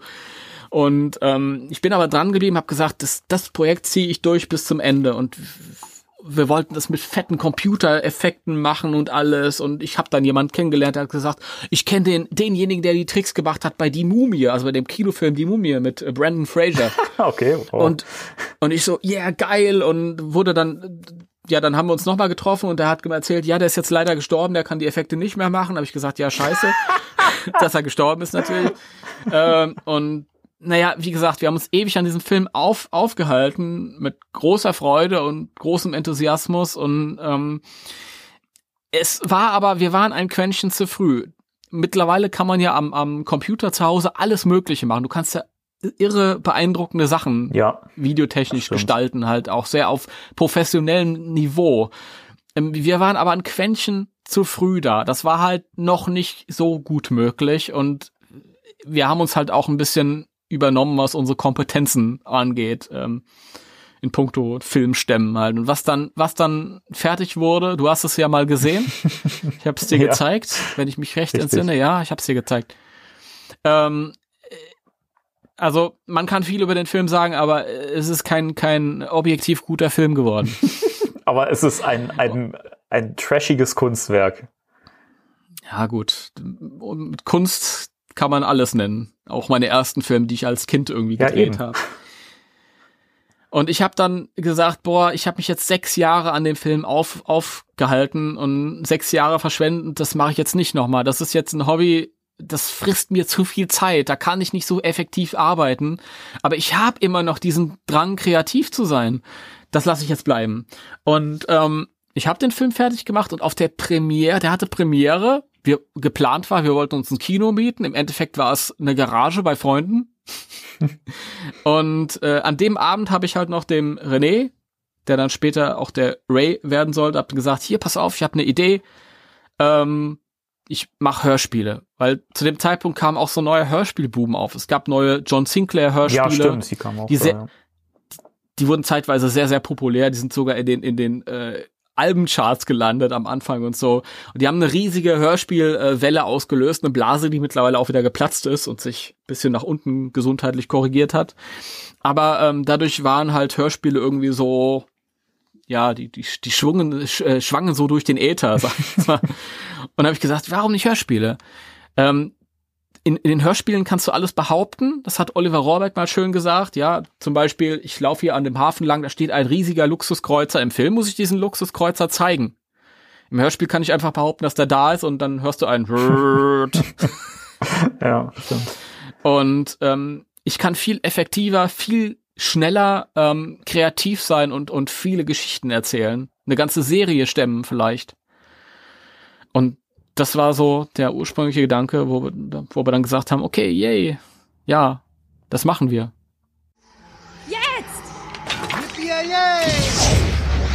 Der Strahl kam aus dem Nichts, traf Marie Laveau. Winston spurtete durch das nun offene Tor und setzte zu einem zweiten Schuss an.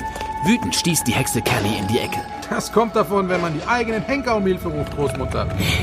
Ich hoffte, ihr Narren würdet hier euer Ende finden. Falsch gedacht. Winston nahm die Hexe nun mit geballten Bosonensalven unter Beschuss. Die Energieladungen schlugen wie kleine Granaten ein. Doch die Alte wand sich nun wie ein flinkes Insekt mit fettigen, langen Haaren und einem verdorrten Gesicht, das das wahre Alter Marie Lavaux spiegelte an den Wänden entlang.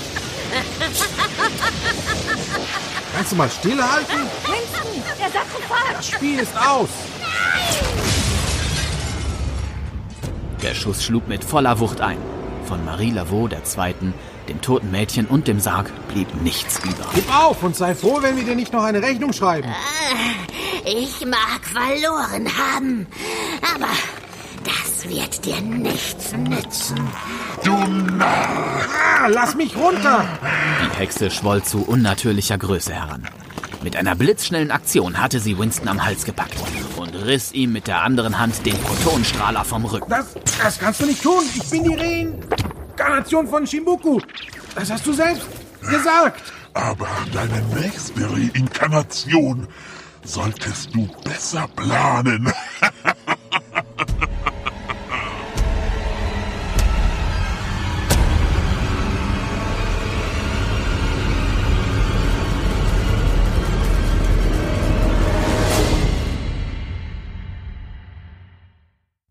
muss dazu sagen, ähm, auch für die Zuhörer, äh, ich bin kein professioneller Interviewer, deswegen entschuldigt bitte, wenn meine Fragen vielleicht manchmal ein bisschen unstrukturiert sind oder an der falschen Stelle gestellt werden, aber ich versuche zumindest so ein bisschen Struktur mit reinzubringen. Du machst das Danke. toll. Dass du das sagst, war klar. Nee, ähm, äh, ihr habt ja dann direkt mit einem mit einem Vierteiler erstmal losgelegt und ähm, was was ich mich immer gefragt habe war, äh, wie kommt man darauf direkt mit so einem Mammutprojekt loszulegen? Ich meine, eigentlich kenne ich das so, dass man erstmal so eine Art Teststory bringt oder ihr sich eben was Kleines überlegt. Ähm, wie, wie kommt sowas zu, zustande, dass man sagt, wir machen jetzt eine eigene Hörspielserie und fangen direkt mal mit so einem, mit so einem Mammut-Vierteiler an? Gar nicht. es ist natürlich ein Vierteiler, aber wenn du dir die erste Folge, unsere 31 anhörst, die steht ja auch für sich. Ähm, und dann erst ab der Folge 32 habe ich dann gesagt, oh, jetzt mache ich mal eine längere Storyline irgendwie, einfach weil es geht. Ähm, und ich verbaue noch Sachen, die, die wir jetzt schon angeschnitten haben. Und das merkt man auch. Also ich, ich finde diese ersten vier, die ersten zehn Folgen eigentlich nicht wirklich gut. Das, das ist für mich ein totaler Testlauf. Ich, das höre ich auch raus, weil du bist natürlich, wenn du das irgendwie 15 Jahre gemacht hast, bist du ganz woanders als ganz am Anfang. Und ähm, was relativ schnell klar war, dass es halt irgendwie so einen kleinen roten Faden haben sollte, dass sich das irgendwie, dass es aufeinander aufbaut. Einfach weil ich das in modernen ähm, und ich habe wirklich versucht, das wie so eine moderne ähm, amerikanische Fernsehserie zu sehen. Nur dass es halt zum Hören ist. Einfach aus praktischen Gründen, weil ich keine Fernsehserie stemmen kann. Ähm, aber ne, das war irgendwie so das Konzept. Also weg von diesen Einzelfolgen, die wir so in den 80er Jahren hatten, weil äh, es, es muss einfach nicht sein. Wir können jetzt viel mehr wagen und die Figuren entwickeln und so. Und das war diese, ja, damals, als das entstanden ist, da gab es ja auch nichts. Wir dachten gerade, wir kriegen eine neue Comicserie, wurde dann aber nichts draus. Und dann saßen wir wieder im Nichts. Und ich habe gedacht, boah, ich habe aber das Bedürfnis, auf ne neue Folgen zu erleben, neue Geschichten mit meinen Helden. Und das macht aber keiner, also muss ich das machen. Und dann hat sich's halt angeboten, das einfach zeitgemäß zu machen, dass das aufeinander aufbaut. Ja. Ja, ihr habt's ja auch, äh, oder du, du hast das ja tatsächlich auch so ein bisschen in die moderne Zeit auch übertragen, ne? Also.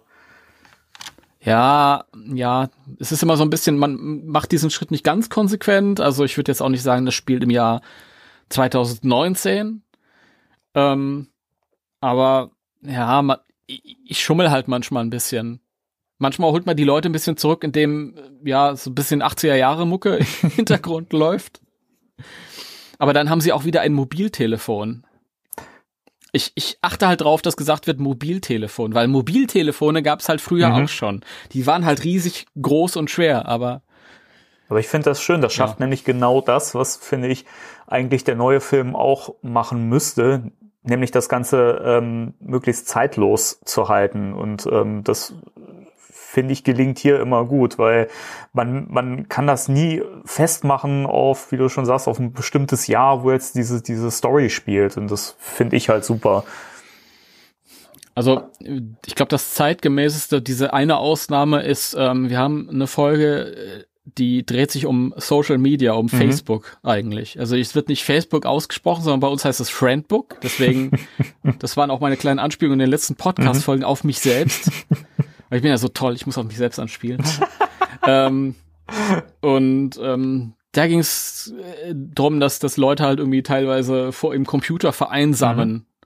Also ich kenne das bei ganz vielen Gesellen so in meiner Altersklasse halt.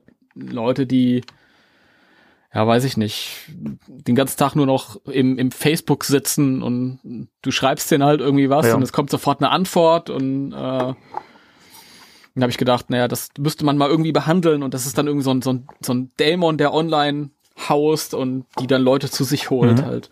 Und das haben wir dann Friendbook genannt. Und das war, glaube ich, das, das, ja, was am meisten so in unsere Zeit gehört. Aber das ist auch eine späte Folge, das war Folge 59 und ähm, ich habe auch immer gesagt, dass die Figuren auch älter werden sollen. Also die Fa Jahre vergehen auch tatsächlich Mhm. in der Serie. Wir werden älter. Von daher, das fand ich immer schade bei bei bei äh, Zeichentrickserien oder bei ja Comic, wenn ich Comics lese, halt, dass die Figuren immer gleich alt bleiben und da, da ist halt nicht wirklich eine Entwicklung und da habe ich ich habe hier halt alle Freiheiten, weil ich halt keine Auflagen von oben habe, außer meine eigenen, die ich mir mache. Das ist viel interessanter. Jemand ist halt äh, mit, weiß ich nicht, mit 40 an einem, das merke ich jetzt, bin jetzt 40. Als ich damit angefangen habe, war ich, die ersten Gedanken, da war ich, keine Ahnung, 24 oder 23. Die ersten Gedanken an diese Hörspielserie. Und ich bin eine andere Person und ich versuche das irgendwie mit, mit einzubringen. Die Leute entwickeln sich halt weiter. Ja, man merkt das ja auch stark in deiner Serie, die hat sich ja genauso weiterentwickelt. Das Witzige ist ja, dass man das gerade in den, ich sag mal, in den ersten Folgen, also ab der Nummer eins hört, weil ähm, die sind ja später erschienen. Du hast ja, wie gesagt, mit der Nummer 31 losgelegt. Und ähm, wie kam das denn zustande, dass du gesagt hast, du äh, machst jetzt quasi auch die äh, vorherigen Nummern nochmal? Ähm, naja, wir haben halt damals ganz demütig angefangen als Fortsetzung der Kassettenreihe und ähm, im kleinen Maße und sind dann aber irgendwie immer größer geworden und halt auch besser und die Leute, mit denen ich das gemacht habe, die haben halt auch viel Herzblut da rein investiert und sind immer besser geworden, besser. Und irgendwann hat man halt gesagt, na ja, eigentlich stehen wir schon so ein bisschen für uns.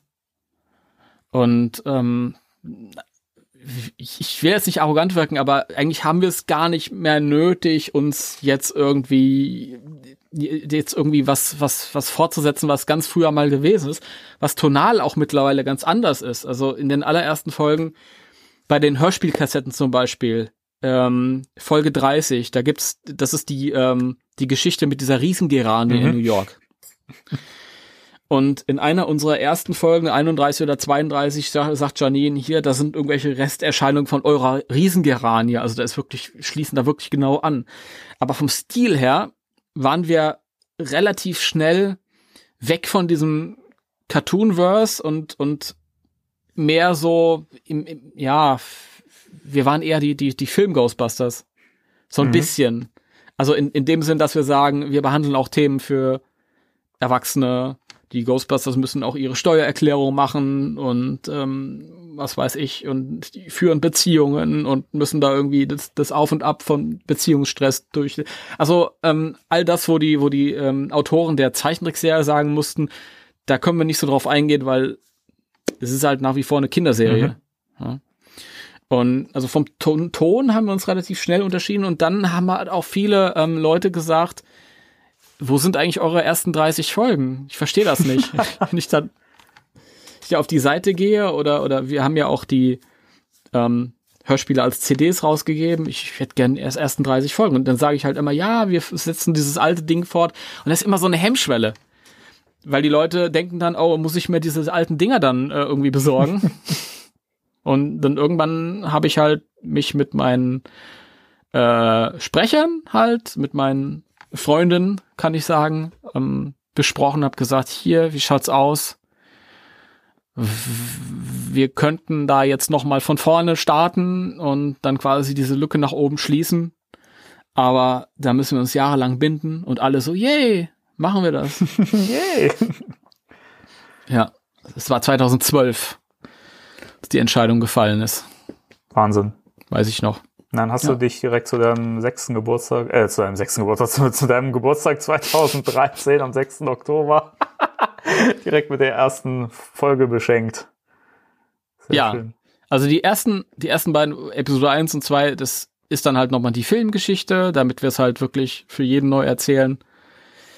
Ähm, und das war halt so ein, so ein Gedanke, weil ähm, dadurch, dass Ghostbusters, als wir angefangen haben, gar nicht mehr so populär war, das war halt eher so, ein, ja, so eine Subkultur. Mittlerweile ist es ja wieder im Mainstream angekommen, ja. aber es, es, war so eine Subkultur und, und ähm, viele Leute, die sind gar nicht mehr mit den Filmen aufgewachsen, jüngere dann halt und kannten die Zeichentrickserie nicht, weil das nur eben auch schon zwei Jahrzehnte her war. Und ähm, also da bin ich halt ein bisschen stolz, weil es gibt halt ein, ein paar Leute, die halt sagen, boah, Ghostbusters ist für mich diese Hörspielserie. und wenn ich an die Figuren denke, dann denke ich an, an, an Renés Stimme oder an, an ja. deine Stimme oder an die anderen halt. Ähm, das, das macht mich bisschen stolz. Und dann haben wir halt von vorne angefangen und ich habe gesagt, okay, dann ziehen wir es auch ganz durch und ich erzähle die Handlung des Films nochmal, aber da wollte ich halt nicht eins zu eins nacherzählen, sondern ähm, ich habe das originale Drehbuch genommen von Dan Aykroyd, Harry Ramis und habe das halt ähm, eins zu eins dann nochmal übersetzt und auch die rausgeschnittenen Szenen mit reingenommen, damit ich sage, für diejenigen, die halt ähm, den Film kennen, also die meisten halt auch natürlich, ist es dann irgendwie zumindest eine, eine eigene Version, mhm. die auch nochmal was Neues zu bieten hat und nicht nur eine bloße Nacherzählung. Und von da an haben wir dann halt quasi weitererzählt. Teilweise mit Neuinterpretationen von populäreren Geschichten, die es schon gibt und teilweise auch eigene Sachen. Das ist alles verbunden so mit einem roten Faden. Ich finde das ja auch total schön, dass ihr diesen, äh, diesen Ort Chicken Ripper äh, mit eingebaut habt, der ja auch immer mal wieder eine kleine Rolle gespielt hat. Ähm, war ja der Platz, wo Janine zum ersten Mal oder wo sie zuerst gearbeitet hat, bevor sie zu den Ghostbusters äh, gekommen ist. Und ich finde das schön, das ist auch immer so eine kleine Konstante und ähm, ist ja auch irgendwie äh, spricht das auch wieder für euren eigenen Stil. Und äh, das fand ich auch schön, dass man da diesen, diesen Ort noch gehabt hat, äh, wo sie alle quasi zusammengekommen sind mit der Sekretärin. Ja. Also Chicken Ripper, den gab's vorher schon, der, den hat mit Folge 46 zum ersten Mal. Folge 46, da ist, ähm, ich glaube, das ist aus einer Not entstanden, weil ähm, wir sind da an die Stimme von Alyssa Milano rangekommen aus der Serie mhm. Charmed, zauberhafte Hexen. Ähm, und die deutsche Stimme ist äh, äh, ähm, Dascha Lehmann oder Dascha Schmidt-Voss mittlerweile. Äh, die äh, Tochter von äh, Manfred Lehmann, der die Stimme von Bruce Willis ist. 20 Prozent auf alles, außer Tiernahrung. Und ähm, die hat halt in, in dieser Serie Charmed äh, die Figur Phoebe gespielt. Mhm.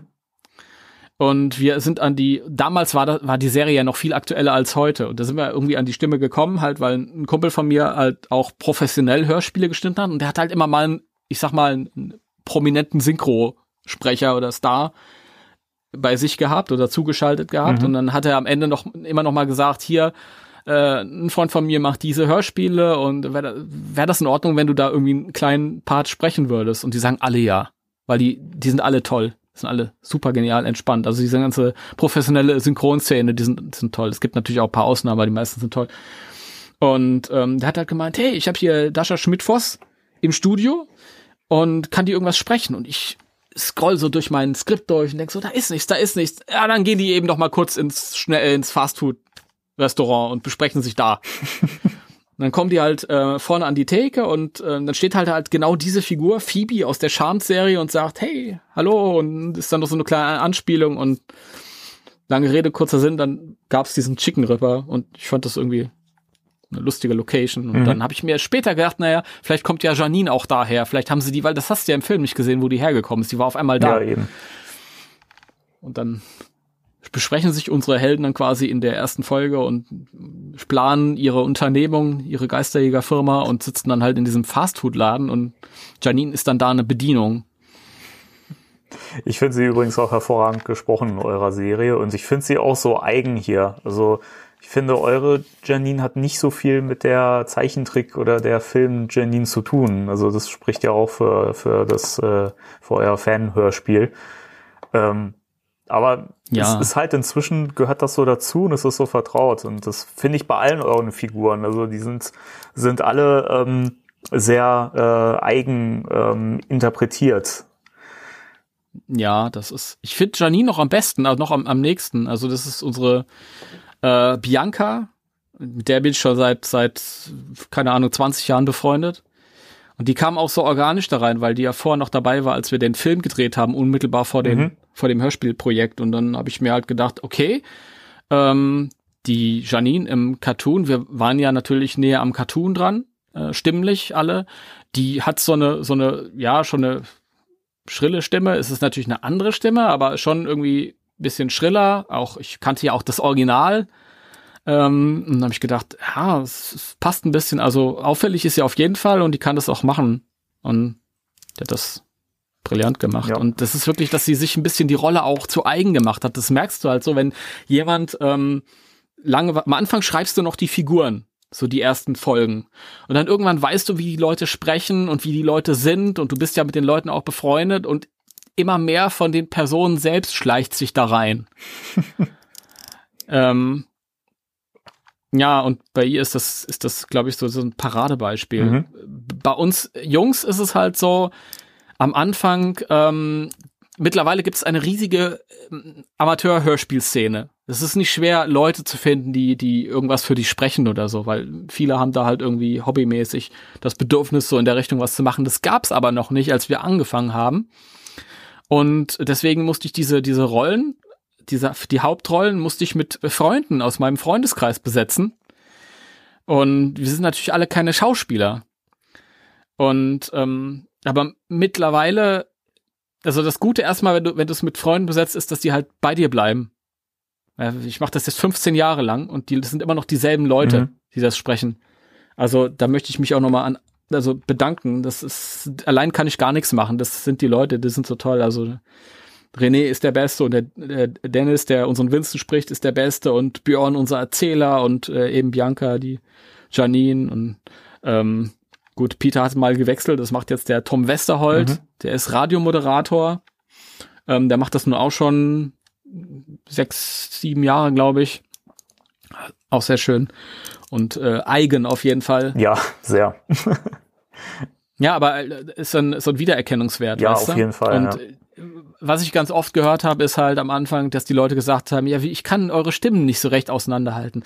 Das ist am Anfang, weil wir alle junge Männerstimmen haben und auch nicht so weit so, wir sind natürlich nicht so charismatisch, wir sind keine Schauspieler. Aber ähm, man gewöhnt sich so dran und irgendwann funktioniert halt doch. Und wir sind halt gleichzeitig auch ein bisschen besser geworden und ein bisschen besser aufeinander eingespielt. Der eine weiß, wie der andere spricht und ich weiß besser, wie ich es zusammenschneiden muss. Und aber ich glaube, Janine ist auch, ich würde sagen, fast meine Lieblingsfigur.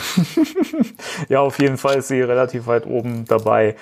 Ähm, und ich finde, man, man hört ja auch raus, dass du anscheinend großen Spaß hast, äh, so ähm, Geschichten mit den weiblichen Figuren zu schreiben. Also Ja. die, die Dialoge sind immer sehr gewitzt und man merkt ja auch, dass es alles so, ähm, das ist ja auch so ein Punkt, ähm, weil dieses, dieses, du, du hast das, glaube ich, mal als Bühnendeutsch äh, bezeichnet. Das ist ja bei euch auch nicht immer so streng äh, gegeben. Und ich finde das gerade cool, weil ähm, das oft ein Problem ist, wenn du ein Hör Hörspiel hast, wo halt perfekt gesprochen wird. Nimmst du oft Figuren nicht die Rolle ab und es klingt halt immer so gestelzt. Und das ist bei euch halt dadurch, dass ihr auch keine professionellen Sprecher in dem Sinne seid, ähm, finde ich, wirkt das alles noch ein bisschen lebendiger. Und ähm, war das, war das äh, beabsichtigt, dass du oder da, dass ihr zu Anfang ge ge gesagt habt, das muss irgendwie relativ normal klingen oder war das Mangel an Fähigkeiten früher noch? ähm, das würde ich dir gleich beantworten. Ich wollte, wollte noch mal was zu den weiblichen äh, Rollen ja, sagen. gerne. Ähm, und zwar, also du hast ja gesagt, die, die Janine-Figur jetzt zum Beispiel, die ist halt nicht, das ist keine Kopie von der Zeichentrickfigur. Ähm, aber im, im Film hast du ja relativ wenig von ihr gesehen und im Zeichentrick war sie halt, okay, schlagfertige Sekretärin und saß halt hinterm, hinterm Schreibtisch und der Fokus war auf den männlichen Mhm. Figuren. Und dann, wenn du eine, eine Serie draus machst, wo du sagst, ich möchte aber eigentlich Leute wie mich ansprechen, das heißt älter gewordene Fans, ja, die vielleicht jetzt eher so die Filme gucken würden. Und dann ähm, guckst du halt, wie war die Figur und versuchst es zu übertragen. Und ähm, bei der Janine habe ich halt gemerkt, das ist halt einmal ähm, der Einfluss aus der Zeichentrickserie. Also wenn ich sie jetzt mir visuell vorstelle, dann lande ich bei der Zeichentrickfigur Mhm. ähm, und denke mir dann halt, wie, wie konnte diese Person sein Leben ähm, in ihrem tatsächlichen Leben erstmal um, um rum, um diese, um ihre berufliche Situation, jeden Tag da in der Feuerwache. Ähm, wie wäre die Figur, wenn sie halt äh, eben nicht einer Kinderserie entsprechen würde? Wie würde sie sich verhalten, würde sie sich ausdrücken? Das gilt, ich mache ich jetzt als Beispiel an der Janine fest, aber es gilt auch für alle anderen. Und ähm, dann ergibt sich dann sowas. Dann gibt die äh, Sprecherin noch ganz viel von ihrer Persönlichkeit damit rein und äh, beeinflusst den, den Verlauf der Entwicklung der Figur. Und dann sind es äh, noch zwei andere populäre Figuren gewesen, die das beeinflusst haben. Und zwar ähm, einmal, weil ich das immer fand, das ist so eine ähnliche Situation, habe ich immer an Penny gedacht, an Big Bang Mhm. Theory, weil auch sie eine, ich sag mal jetzt eine normale Person ist, ähm, die im Kreis, im Kreise von ein paar Vollnerds irgendwie, die brillant sind auf dem, in dem Gebiet, was sie da tun, aber nicht in dem realen Leben, sage ich jetzt mal. Das ist irgendwie so ein bisschen vergleichbar Mhm. und da kam ganz viel Einfluss von, von Penny. Und ähm, dann später, ähm, Ray hat diese Freundin Elaine, die ist aus der, auch aus der Zeichentrickserie, ähm, der Flügelpuma, da ist sie die, die verflossene Jugendliebe quasi Mhm. und bei uns ist die dann halt wieder regulär dazu gekommen und die interagiert dann irgendwann etwas mehr äh, mit Janine und ähm, die Interaktion zwischen denen ist ein bisschen beeinflusst von äh, Two Broke Girls. Ja, sehr schön, ne?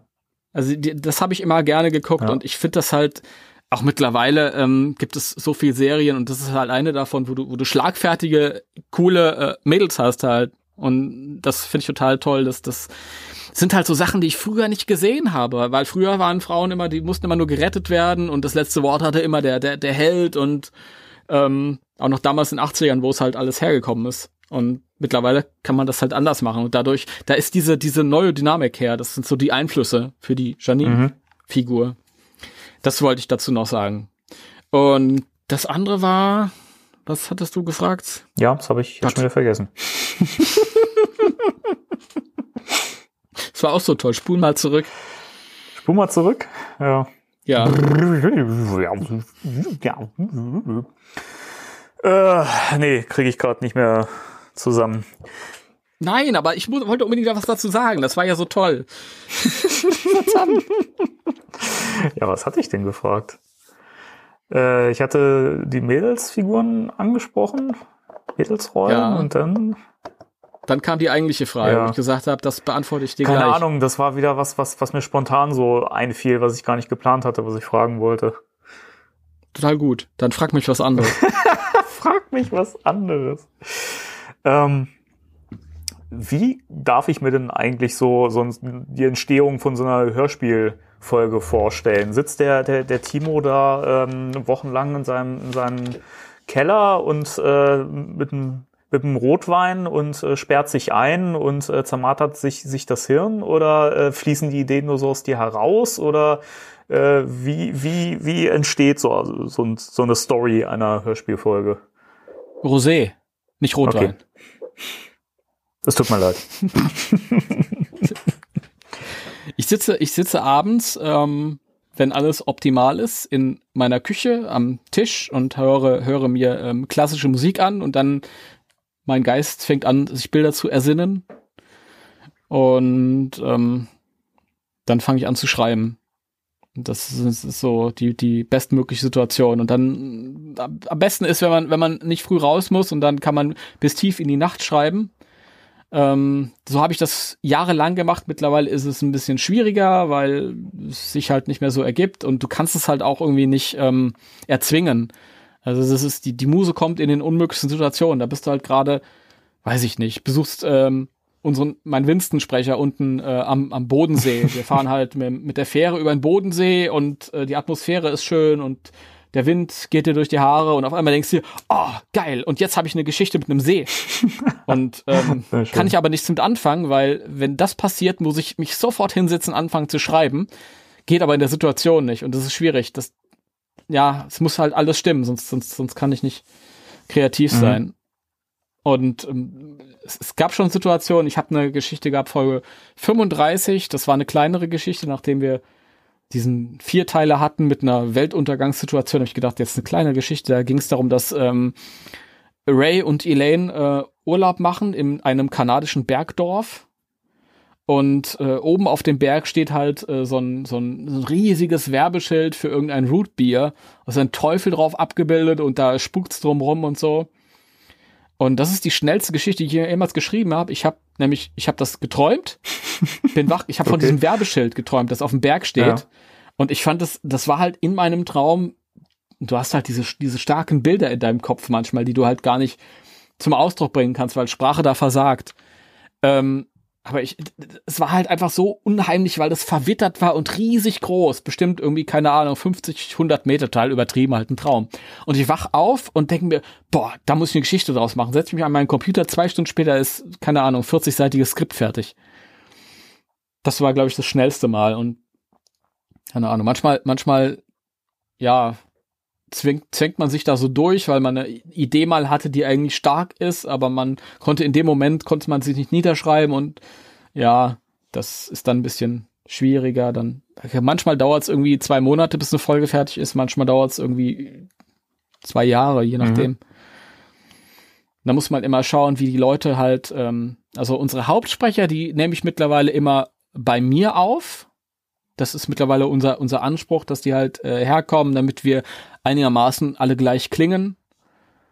Und äh, da muss man schauen, wie die Zeit haben. Und dann muss man halt die ganzen Rollen für die Nebenrollen suchen, online dann halt und E-Mails rausschreiben, die Texte schicken, beschreiben, wie man sich das vorstellt und so. Und es ist dann auch, also es dauert schon ewig lange. Und wenn man dann erstmal alle Stimmen zusammen hat und dann geht's eigentlich, das, der Prozess des Schneidens ist relativ schnell, weil ich äh, mir da keine großartige Pause gönne. Wenn ich jetzt heute anfangen würde, eine Folge zu schneiden, dann würde ich auch wirklich jeden Tag ein Stückchen weitermachen und dann ist das eine Woche später Mhm. fertig.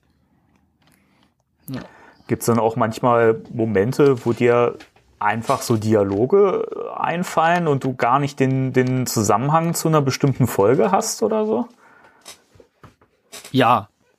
Ich, ich manchmal klaue ich Dialoge, wenn ich Leute äh, höre, die sich. Was? Ja, wenn du, wenn du Geschichten erzählst, musst du Leuten beim, beim, beim Unterhalten zuhören. Und manchmal werden lustige Sachen Mhm. gesagt, dann klaut man das einfach. Weiß ja keiner. Also es gab oder oder im im Internet, ich habe mal im Internet einen ewig langen Text gelesen über, das hat so eine esoterische Tussi geschrieben. Also, falls jetzt hier Esoteriker zuhören, ihr seid toll. Ähm, und da ging es halt in diesem, in dem langen, langen, langen, langen, langen Text äh, darum, dass ähm, die Angst vor Spinnen, die man verspürt, sei eigentlich die Angst der Spinne selbst, ähm, die auf einen zurückprojiziert wird, weil die Spinne natürlich viel kleiner ist und vor dir Angst haben muss. Mhm. Und ähm, die gibt es halt irgendwie quasi in den in den in die, in die Metaebene, da haben wir sie wieder. Und du spürst das dann energetisch und hast dann selbst Angst vor der Spinne. Und es war ein ewig langer Text und ich fand das so brillant und habe das dann einfach geklaut. Komplett. Also geil. tut mir leid, junge Dame, ich weiß, du hast das Urheberrecht an diesem Text und ich schreibe dich auch als Autorin rein, wenn du jetzt äh, das hörst und an mich herantrittst. Das erklärt mir aber auch ein bisschen deine äh, Angst, als ich dir mal das äh, Spinnenbild rüber schicken wollte von dieser riesigen Spinne, die mir hier. Ja, ich habe furchtbar. Ich, mit, mit Spinnen kannst du mich jagen. Spinnen gehen gar nicht. Ist, Ah, Herrlich. ja. Äh, Jetzt habe ich wieder total vergessen, was ich als nächstes fragen wollte. Das ist, äh, Ja, dann, äh, dann, dann, dann müssen wir jetzt ein äh, Sample aus meiner Hörspielserie hören. dann müssen wir das jetzt hören. Ja, gut, dann Ja. hören wir das, das jetzt mal.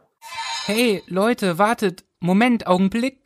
Was ist denn mit mir? Schwebe ich denn nicht auch in Gefahr? Ja, klar, aber du bist doch ein Mann. Du wirst doch mit so einem albernen Hund fertig. Also Dana ist stärker als ich und 30 Zentimeter größer. Der Kleine hat recht. Jemand muss ihn im Auge behalten und auf ihn aufpassen. Aber wer? Winston ist immer noch im Urlaub. Also, da fällt mir nur eine Person ein. Die gefährlichste Person, die ich kenne. 30 Minuten später in Brooklyn. Was? Aufpassen? Wie bitte? Ich bin doch kein Wachhund. Hm. Schön übersichtlich hier, Janine. Ja, mir war gar nicht klar, dass du dir so eine Bude von unserem Geld leisten kannst. Das sind 28 Quadratmeter und ich habe nur eine Dose Bohnen in der Küche. Hey, hey, das ist es. Ich will mehr Geld. Ich will eine Gehaltserhöhung. Ja, Habt ihr gehört? Ich will mehr Geld. Janine, bitte. Wir brauchen dich. Jawohl, ihr braucht mich. So ist es wohl. Mehr Geld. Okay. Was jetzt kommt, hast du dir selbst zuzuschreiben. Egan? Was? Na, du weißt schon. Los doch. Ich verstehe nicht. Oh, oh, oh. Oh, nein, nein, nein, Peter, vergiss es. Junge, was seid ihr nur für Freunde? Denkt hier auch nur einer außer mir an Dana? Hier ich. Ach, darum geht's nicht. Och. Egan? Äh, na gut, aber ich hab was gut bei dir, Wankman. Ja, natürlich. Was soll das Theater? Bekomme ich nun mehr Geld oder? Oh. Egan trat einen Schritt auf Janine zu. Dann nahm er seine Brille ab. Bitte. Ich hasse euch. Alles klar. Kommt, Leute, wir haben schon viel zu viel Zeit verschwendet. Ja, wir haben. Aua! Vorsicht, Igen, ich hab dich. Du solltest dir die Brille wieder aufsetzen. Ja, da hast du wohl recht, Raymond. Danke. Yay, was für ein Sample, herrlich. Sehr schön. ähm, eine Frage, die ich vorhin ganz vergessen habe, ähm, die ich jetzt an dieser Stelle gerne mal stellen möchte. So viel zum Thema, das Ganze ist ein bisschen unstrukturierter, wenn ich den äh, Interviewer gebe. Ähm, Ach, alles perfekt. Ja, jetzt hört mal auf zu schleimen hier, da gibt's keine Pluspunkte für. Wäre auch, auch eine Frage, die ich, die ich jetzt. Das stelle ich dir jetzt zuerst. Äh, wie gern machst du eigentlich Geisterstimmen? Gar nicht gern, ich hasse das. Aber du hast sie öfter schon gemacht, oder? Ich habe am Anfang ähm, viele kleine Nebenrollen gesprochen, einfach weil es nicht so viele Leute gab. Und ich auch im Internet nicht nach Leuten suchen konnte. Ich wusste nicht wo. Und dann war das so, dass wir halt, diese Handvoll Leute, die das gemacht haben am Anfang, halt noch verschiedene kleine Rollen auch sprechen mussten. Mache ich jetzt noch manchmal, wenn, wenn ich irgendwie so, ja, in der Folge habe, habe ich 30 Stimmen und 29 haben eingesprochen und die Stimme 30 ist dann, weiß ich nicht, irgendwie einer, der vorbei und sagt, ey, cool. und dann, dafür reicht's dann noch, aber. Hast du meine Mark? Damals habe ich, habe ich dann halt noch mehr gesprochen, auch größere Sachen und das ist auch nicht schön. Das, das sind halt diese Anfänge. Am Anfang ist man nicht so gut. Das, ja. das ist oft so, ja. Also speziell jetzt Geisterstimmen ist ja auch nicht so schwer, weil da kannst du ja deine Stimme ein bisschen verstellen und dann äh, verstellst du das nochmal am, am Computer ein mhm. bisschen, pitcht das hoch oder runter und ja. dann, dann geht das. Das ist dann nicht so wild. Aber ich habe halt auch eine spezielle Art und Weise zu sprechen und ähm, viele, die sich ein bisschen auskennen, die hören das dann trotzdem raus. Ja.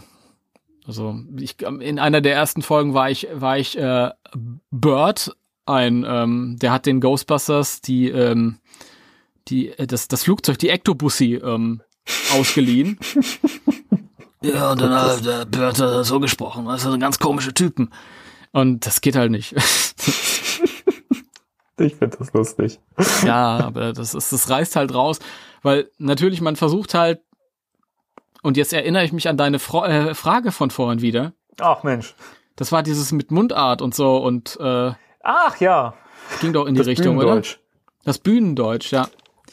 Und das ist natürlich am Anfang was gewesen, was wir äh, ganz viel, also da habe ich auch noch viel hessischer gesprochen, weil es halt einfach, ja, dieses Hochdeutsch hat man halt nie bemüht. Und dann ist man im, im Laufe der Zeit, ist der Anspruch, wird immer größer und größer und größer. Und mittlerweile habe ich mir dann ein, ein relatives, sage ich jetzt mal, Bühnendeutsch angewöhnt, wenn es dann drauf ankommt. Ähm, und aber zwischendurch hast du halt immer mal wieder, weil, weil es so viele Leute sind, die mitsprechen und auch für jede Folge immer wieder neue Leute und du, das ist ein Riesenaufwand, die Stimmen alle zu bekommen und du bekommst halt manchmal auch was, was an sich ganz gut ist, aber dann wird halt mal ein Name falsch ausgesprochen oder jemand fällt ein bisschen in, in äh, seinen äh, Dialekt rein. Und ähm, ich finde, wenn das Große und Ganze rund ist und stimmt, dann ist das auch gar nicht so schlimm. Ähm, ich finde es sogar tatsächlich realistischer. Mhm. Weil die Leute, selbst wenn jetzt jemand irgendwie zu hören ist, der vielleicht, keine Ahnung, da irgendwie so ein bisschen ins, ins, ins, ja, Hessische reingeht oder so, wie jetzt ein paar Leute von hier halt, das, das, das sind so Sachen, die man als Hörer jetzt gar nicht unbedingt in Frage stellt, weil du das halt auch so wahrnimmst in realen Gesprächen, im realen Alltag, wenn du rausgehst, dann triffst du Leute von überall. Und ähm, so klingt es halt einfach. Ja. Und das ist mein Problem mit vielen professionellen Hörspielen. Ich, ich höre die mir halt an, immer noch gerne. Und die Leute reden sehr klar und ähm, es ist sehr, sehr künstlich. Mhm.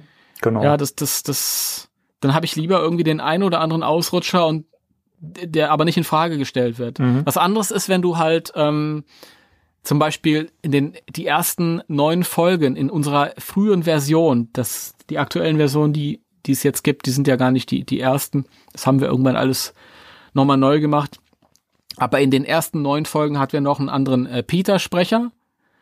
Äh, das ist der Percy gewesen, auch ein Freund von mir, und der ist wirklich ein cooler Typ und so, und aber er ist ein extremer Hesse.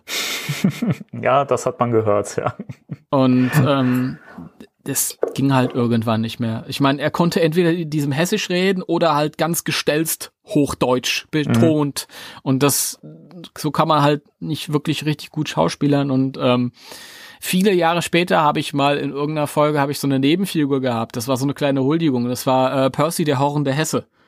Das war ein Zombie, der eine, eine, eine Bar hatte.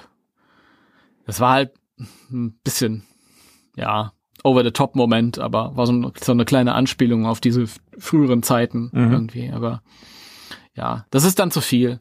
Aber so zwischendurch mal, wenn einer rum, rumhässelt, dann ist das nicht schlimm. Und jetzt habe ich natürlich die ursprüngliche Frage wieder vergessen. Du auch. Ja, ich auch. Aber so ist es immer, wenn man so, so ein organisches Gespräch führt und nicht einfach nur einen Fragenkatalog abhakt. Aber ich glaube, ich hatte sie auch ähm, beantwortet, nämlich Ja, äh, wie das ist, irgendwelche Geister zu sprechen oder so. Da war genau das mit den, mit den Geistern zu sprechen. Ähm, weitere Frage, die mir noch so ein bisschen äh, äh, zwischenkam, quasi, die mir leider jetzt später eingefallen ist. Ich hätte sie eig- eigentlich etwas früher stellen müssen, wenn man da jetzt so ein bisschen streng chronologischer vorgehen möchte. Deswegen Entschuldigung an die Zuhörer, die da sehr äh, akribisch sind. Ähm, wie war das denn mit deinen äh, Leuten für die, für die Rollen? Ähm, war das immer schon so geplant, dass der René zum Beispiel den, den Ray spricht? Oder haben die sich das so ausgesucht? Hat sich das so ergeben? Oder äh, hat du das schon im Kopf, dass die jeweils auf die Rollen so passen würden? Äh, nee, das war ganz anders. Also Björn ist unser Erzähler und den wollte ich zuerst als ähm, Ray besetzen. Mhm. Und René wollte ich als Erzähler besetzen. Das hat die Be- Bewandtnis, dass äh, der René halt eigentlich ein sehr ruhiger Mensch ist. Ein sehr ruhiger, angenehmer Geselle und ähm, ich dachte, oh, dieses, oh, toll, oh, großartig, oh, guck mal, Igen, da, ein Monster macht die Stadt kaputt, oh, das ist ja das ist ganz toll. Ich dachte, das ist was, was er sich nicht unbedingt antun muss. Mhm. Und ähm, da bin ich einfach, das habe ich einfach mal vermutet. Und Björn ist jemand, der halt auch eine, eine, eine sehr sympathische Stimme hat und er ist aber jemand, der auch ähm, gerne Schauspieler und weniger Probleme hat und so. Und ähm, Björn hat selbst auch, Björn ist derjenige, den ich vorhin gemeint habe, als ich gesagt habe, äh, ich, ich kannte jemanden, der professionell Hörspiele gemacht hat. Der hat das nämlich eine Weile beruflich gemacht und hat dann halt auch den Kontakt zu vielen Profisprechern jetzt irgendwie, die dann bei uns Gastauftritte hatten. Und Mhm. er ist halt äh, da in der Richtung so schauspielerisch eher ein bisschen extrovertierter und ähm, hätte das auch machen können. Und ähm, dann habe ich äh, die Serie aber am Anfang besprochen mit äh, René. Das der war halt irgendwie so mein Ping-Pong-Pitch-Partner irgendwie. Ähm, so die ersten Schritte, die haben wir da irgendwie so quasi gemeinsam gemacht. Und dann hat er relativ schnell gesagt, boah, aber wenn wir das machen, dann bin ich Ray. Und dann war ich äh, erstaunt und habe gesagt, ja, okay, also, ja, dann, weil das ist halt auch seine Lieblingsfigur gewesen. Mhm. Und wenn, hab ich gesagt, okay, wenn du dir das zutraust, dann, dann, dann hat er das 15 Jahre gemacht. Und ja, kleiner Spoiler und es, es wird aber ein, ein Ende haben. Also er wird sich verabschieden aus der Serie. Das macht mich jetzt schon ein bisschen traurig, ehr- ehrlich gesagt, weil äh, entschuldige, äh, aber äh, er immer mein Lieblingssprecher und meine Lieblingsfigur in, in der Serie ist und war. Er ist, ja, ist total sympathisch und auch angenehm von seiner Art. Und das ist Ja. halt auch, wenn du, wenn du, ähm, er ist auch ein gutes Beispiel dafür, wenn du halt auf Leute zurückgreifen musst, die keine Schauspieler sind, dann ist es besser, wenn du, äh, am besten, wenn du die Rollen mit Leuten besetzt, die vom Charakter her da irgendwie rankommen. Mhm. Und er hatte halt immer dieses, dieses, dieses begeisterte, enthusiastische und konnte sich freuen und so. Und ähm, mittlerweile ist er ein bisschen, ein bisschen ruhiger geworden noch, ähm, aber das, das hat immer gepasst. Aber ich, es ist also wirklich, ich bin da demütig und dankbar. Ich meine, das ist keine Selbstverständlichkeit, dass die Leute ähm, 15 Jahre lang sowas mit dir machen. Also gerade in diesem, in diesem Hobbyprojekt mäßig äh, ja. ist das ganz, ganz, ganz selten. Deswegen, das gilt auch, da gilt mein Dank auch allen, die da so lange mitsprechen. Die sind alle toll. Ja. Und ähm, ich glaube, wir haben uns, also das kann ich jetzt schon spoilern, das ist für Folge 60 angedacht, weil wir machen jetzt ja noch die Lücke voll bis zu 30. Wir sind, ähm, die Folge 26 erscheint, wenn die Leute das hören, die Woche drauf. Also kommt dann. Nee, Moment mal. Nein, nein, nein, nein, die, die Leute hören das morgen. Wenn ihr das hört, morgen kommt die neue Folge raus. Sehr gut. Das ist Folge 26. Und dann haben wir noch 27, 28, 29, 30, logisch, bis zu 31 hoch. Und die Folge 60, dann schließen wir halt oben wieder auf oder machen da weiter. Da waren wir bei Folge 59 angekommen und dann kommt Folge 60. Und das ist dann quasi dann die Folge, wo sich viel verändern wird und das ist eine Veränderung. Und ich, ich, ich denke und hoffe, dass wir das aber äh, ein schönes Finale geschrieben haben auch. Ja. Ich habe ein bisschen Angst vor der ähm, vor der Folge, muss ich sagen, weil es äh, klingt jetzt alles so so traurig und ach man. Das nee, es ist auch generell, wir sind an einem Scheidepunkt. Also ich habe die ganzen Skripte jetzt fertig geschrieben. Jetzt äh, habe ich die letzten Wochen verbracht und habe die äh, Stimmen zusammengesammelt und äh, bin jetzt am, am Schneiden. Wie gesagt, die neue Folge kommt dann morgen raus, für euch morgen. Ähm, und ich denke, dass bis zum Sommer, Herbst nächsten Jahres dann der ganze Rest rauskommt bis Folge 60. Und dann ist es wirklich an einem Punkt angekommen, wo wir 60 Folgen gemacht haben. Und ich weiß auch tatsächlich, das sage ich jetzt hier zum ersten Mal in dieser Öffentlichkeit, noch nicht so richtig, wie das weitergeht. Und ich weiß auch noch nicht hundertprozentig, ob es dann weitergeht weil es halt auch ein Riesenunterfangen ist und ich es auch schon so lange mache und es ein riesiger Teil in meinem Leben ist und ähm, ja, und es ist halt auch schwierig, die Leute dann halt irgendwie ja, so lange bei der Stange zu halten. Und für mich halt auch kreativ wird es immer schwieriger, weil du willst dich ja weiter und weiter und weiter steigern und immer was Neues bieten und gleichzeitig der Sache immer treu bleiben. Mhm. Und es wird halt immer komplizierter ja, irgendwann erreichst du halt kreativ den, den Punkt, wo du vielleicht auch sagst, du hast alles erzählt und äh, ja, es ich, ist für dich halt irgendwie abgeschlossen, ne? Ich, ich denke, da gibt's noch ganz viel zu erzählen und, und wir haben halt nach oben, hätte ich auch ganz viele Freiheiten. Die habe ich jetzt hier bei den Folgen, die ich, an denen ich gerade arbeite, nicht, weil das bewegt sich ja auf Folge 31 zu und die ersten 20 Folgen, die wir gemacht haben. Das heißt, ich kann jetzt nicht irgendwie irgendwas Weltbewegendes schreiben. Mhm. Ähm, das ist halt immer so ein bisschen der Mist, wenn man Prequels macht. äh, aber dann nach oben hinaus, ähm, da ist dann halt alles, alles möglich. Also oben die Storyline um die 59, als sie aufgehört haben, da, da ist gerade noch eine offene Story. Da ging es darum, dass, dass Peter halt als Bürgermeister antritt. Super, das freue ich mich schon. Das haben wir noch nicht zu Ende erzählt, beziehungsweise ich habe es mittlerweile zu Ende geschrieben, aber sage ich jetzt nicht, wie es ausgeht. Ähm, und von da an ist halt quasi alles offen. Da, da, da müssen wir schauen. Also vielleicht machen wir eine Pause und lassen das mal irgendwie ein, zwei Jahre ähm, ruhen. Äh, vielleicht machen wir in einer veränderten Konstellation weiter. Vielleicht ähm, nächstes Jahr kommt ein neuer Film raus, der vielleicht beeinflusst der das auch irgendwie. Kann ich alles noch nicht sagen. Weiß ich nicht. Ähm, eine andere Möglichkeit ist halt, dass es, dass es ähm, eben, weil die alten Figuren jetzt quasi an den Punkt geraten, wo sie vielleicht auch mal einen neuen Abschnitt in ihrem Leben antreten möchten, mhm. dass man vielleicht über Nachfolger nachdenkt, dass man vielleicht irgendwie mal schaut, ob man mit diesem Extreme Ghostbusters Konzept irgendwas machen könnte. Es gibt schon Ideen, aber. Ach, es gibt schon Ideen, konkret. Ja, Ideen gibt's auf jeden Fall. Ah, Und, ähm, ja. Das ist also, interessant.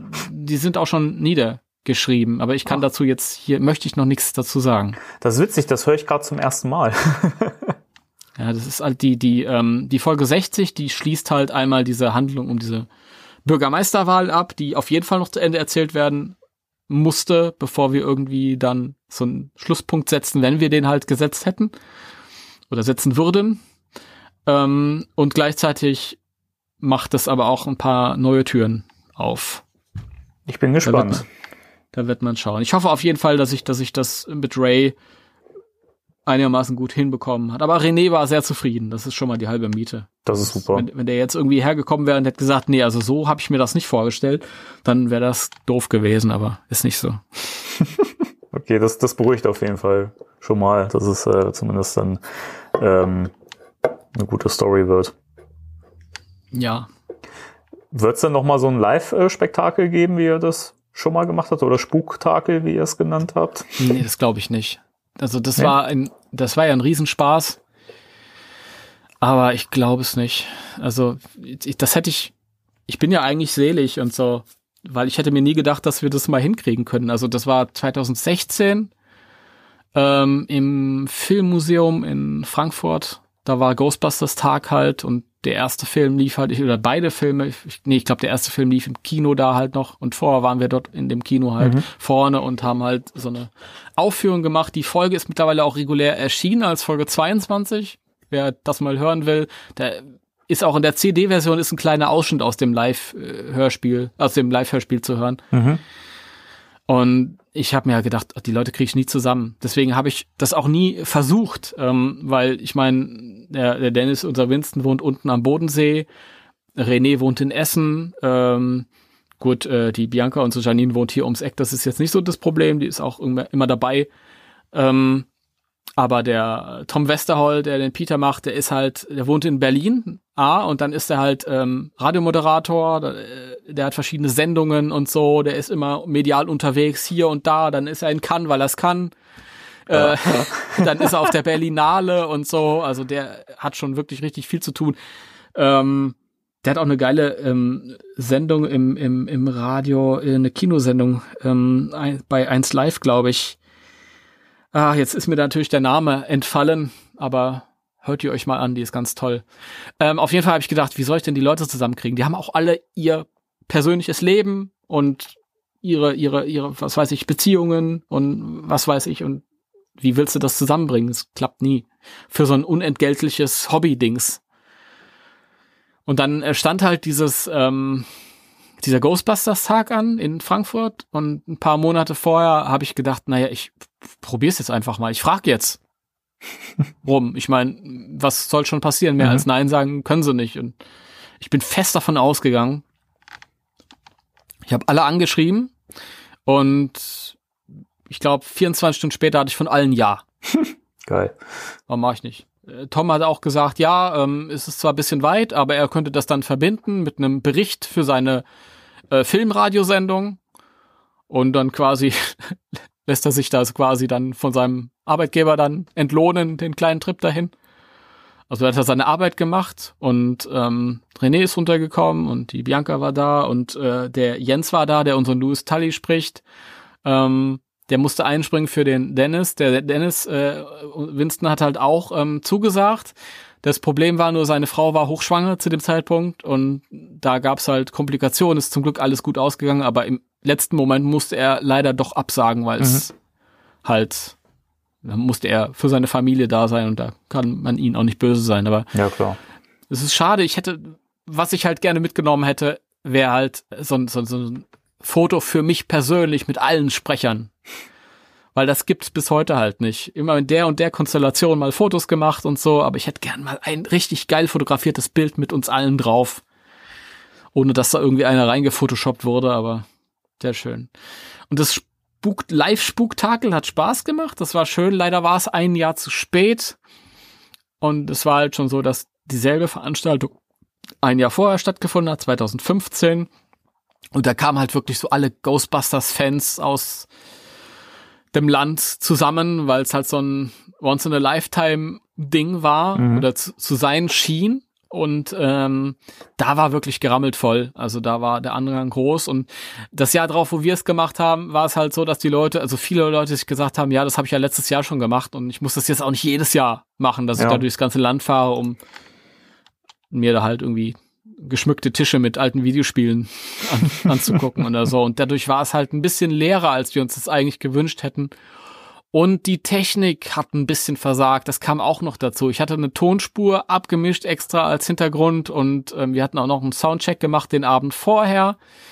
Da lief alles gut, aber ähm, die Soundeffekte wurden während der Vorführung viel zu leise abgespielt und dadurch das hat's ein klein bisschen, ich will nicht sagen kaputt gemacht, aber das war sehr schade. Und es gibt eine Videoaufzeichnung davon und da sind die Soundeffekte übersteuernd viel zu laut. Und man hört uns Auch kaum. schön, ja.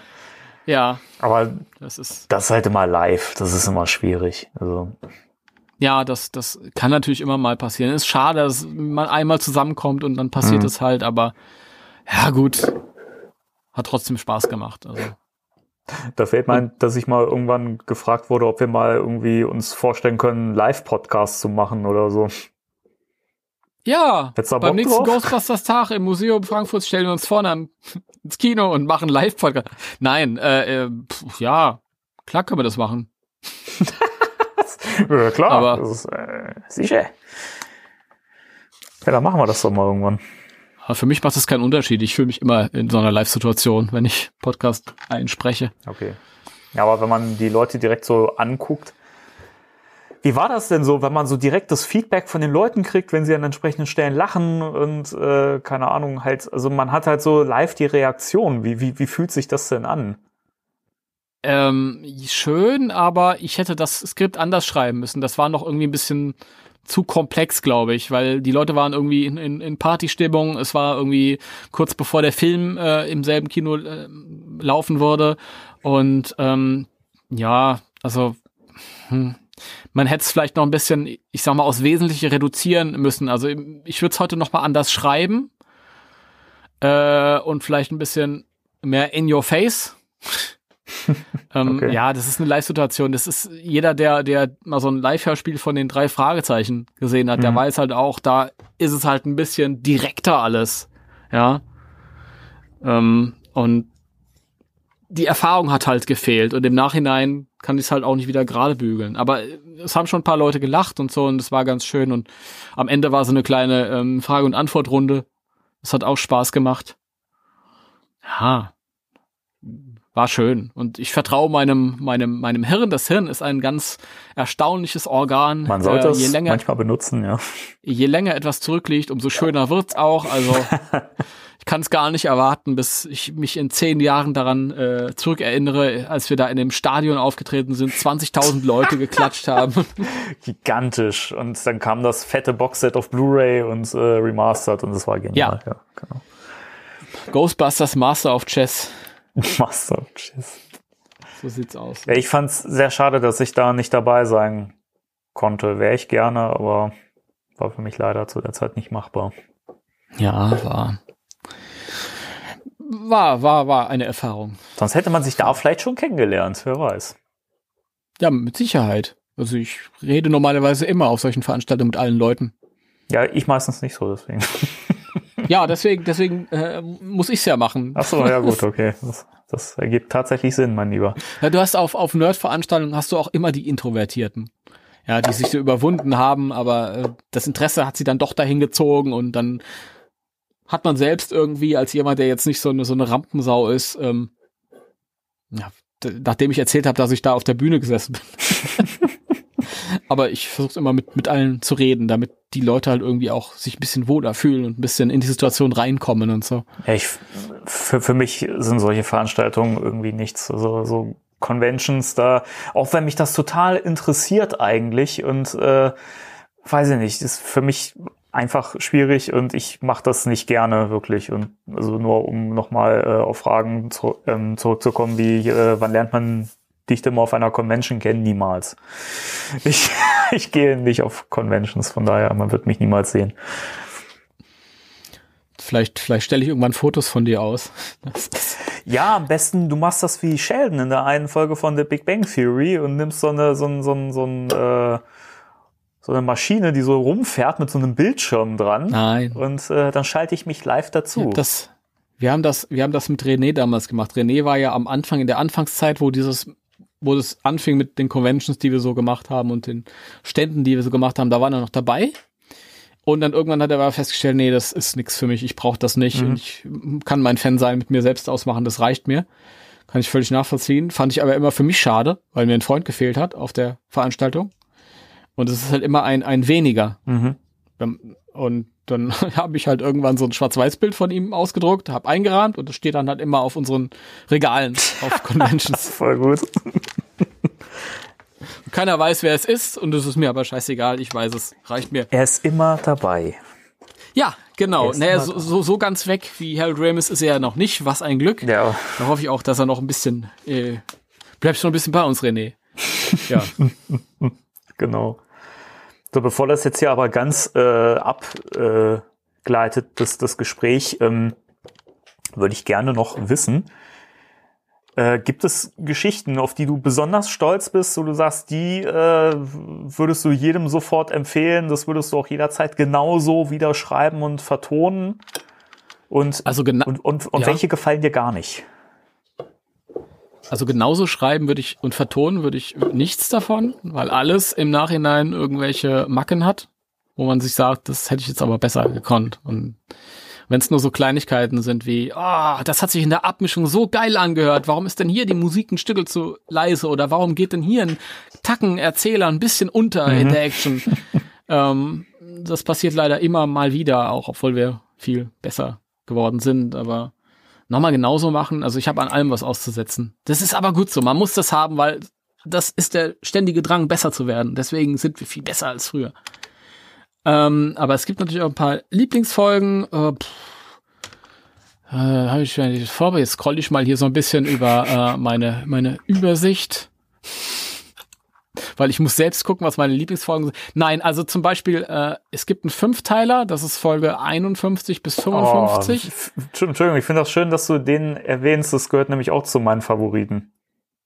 Ja, das, also es gibt viele Folgen, die ich halt etwas besser finde als andere, aber das, das gehört zu meinen Favoriten. Das ist die ähm, Vertonung des Videogames. Und ich weiß noch, dass ich das Videospiel damals gespielt habe und habe mir gesagt, na ja, das ist eigentlich ganz toll, aber ähm, es ist wie ein dritter Film. Aber du musst es jedes Mal spielen, komplett, wenn du es erleben willst. Und viele Leute, mit denen ich damals geredet habe, haben auch gesagt, du, das geht komplett an mir vorbei, weil ich halt überhaupt kein Videospieler Mhm. bin. Und, ähm, und natürlich ist es halt auch ein Action-Game gewesen. Das heißt, der Fokus lag ganz klar auf der Action, auf dem Spielanteil. Und zwischendurch wurde halt immer häppchenweise eine, eine Geschichte erzählt. Und dann habe ich gesagt, na ja, ähm, das hat vielleicht Potenzial, dass man irgendwie was draus machen könnte. Und dann habe ich halt angefangen, das ähm, zu schreiben in Hörspielversion. Zuerst habe ich es eins zu eins abgeschrieben. Das heißt wirklich, die sind ähm, zu dem einen Schauplatz gefahren, haben Geister gefangen. Dann sind die zu dem zweiten Schauplatz gefahren, haben Geister gefangen.